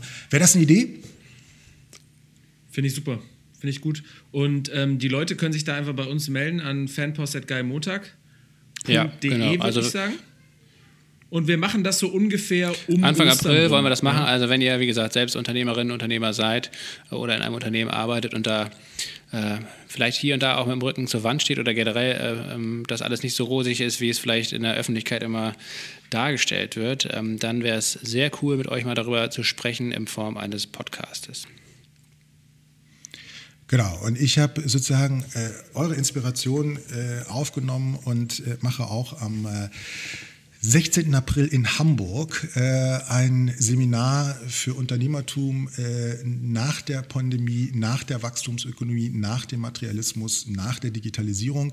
Wie entwickelt man sinnstiftende Geschäftsmodelle? Ich mache jetzt einmal kurz die Werbung. Ähm, weil da machen wir ein Ganztagesseminar, weil ich einfach wieder Bock habe, mit Leuten zu reden äh, und nicht Podcasts zu machen, sondern wirklich zusammen, gemeinsam zu überlegen, wie kommt man aus der Krise des Krisenmanagements, welche Innovationen im Innovationsmanagement brauchen wir und äh, schaffen wir es aus diesen aktuellen Wänden unserer Zeit, Klima, Energie, Mobilitätswende, geile Geschäftsmodelle draufzubauen, dass wir sozusagen nicht nur geilen Montag haben, sondern das ganze Wochenende Samba tanzen, weil wir endlich wieder dürfen. Aber das werden wir dann sehen, wenn es äh, eingetreten ist. Ihr Lieben, wir gehen auseinander. Die Schnelltests bei dem Format gehen auf dich, Staffel. Wahrscheinlich, ne? Äh, ja, klaro. du. Der führt die auch selber durch. Äh, ich ich mache das, äh, genau, ich mache das mit diesem selbst erfundenen Test, ähm, mache ich das äh, direkt, genau. Und ich bin nur der Auffassung, äh, dass äh, wir tatsächlich mehr Unternehmertum brauchen, auch im Hinblick auf die Frage der Impfstoffentwicklung. Also von daher, wir gehen, wir gehen da mit den Bergschen Unternehmern in Marmeladengläsern und, und so weiter durch die Gassen und, und hauen also. Nein, ich bleibe dabei, es wird ein harter Sommer. Ähm, ich bin da, wie gesagt, äh, keineswegs optimistisch. Das darf ich vielleicht schon noch mal vorweg äh, sagen, äh, dass wir uns nie wieder hören zu diesem Thema, weil die Inzidenzzahlen werden leider über 100 steigen. Und was passiert dann? Schnell noch mal Angies Zettel rausgeholt. Wenn 100, dann. So. Also deswegen glaube ich, dass das tatsächlich leider kein so entspannter Sommer wird wie den letzten, den wir auch zu entspannt verbracht haben.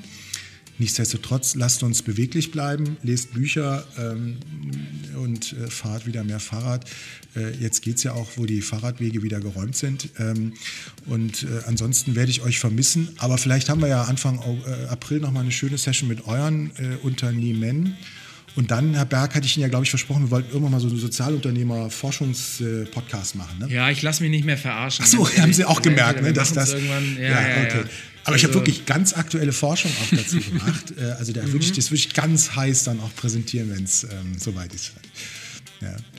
Sehr gut.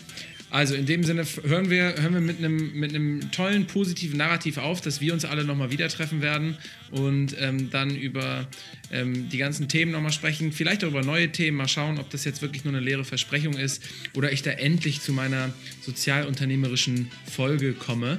Ähm, hören wir mit einem positiven Bild auf. Ähm, haben ja heute viel über das Zögern und Zaudern gesprochen. Das wollen wir jetzt nicht mehr machen. Ähm, ihr auch nicht, die zuhört. Abschalten und selber machen. Also, Tschüss. bis dann. Ciao. Schönen Sommer.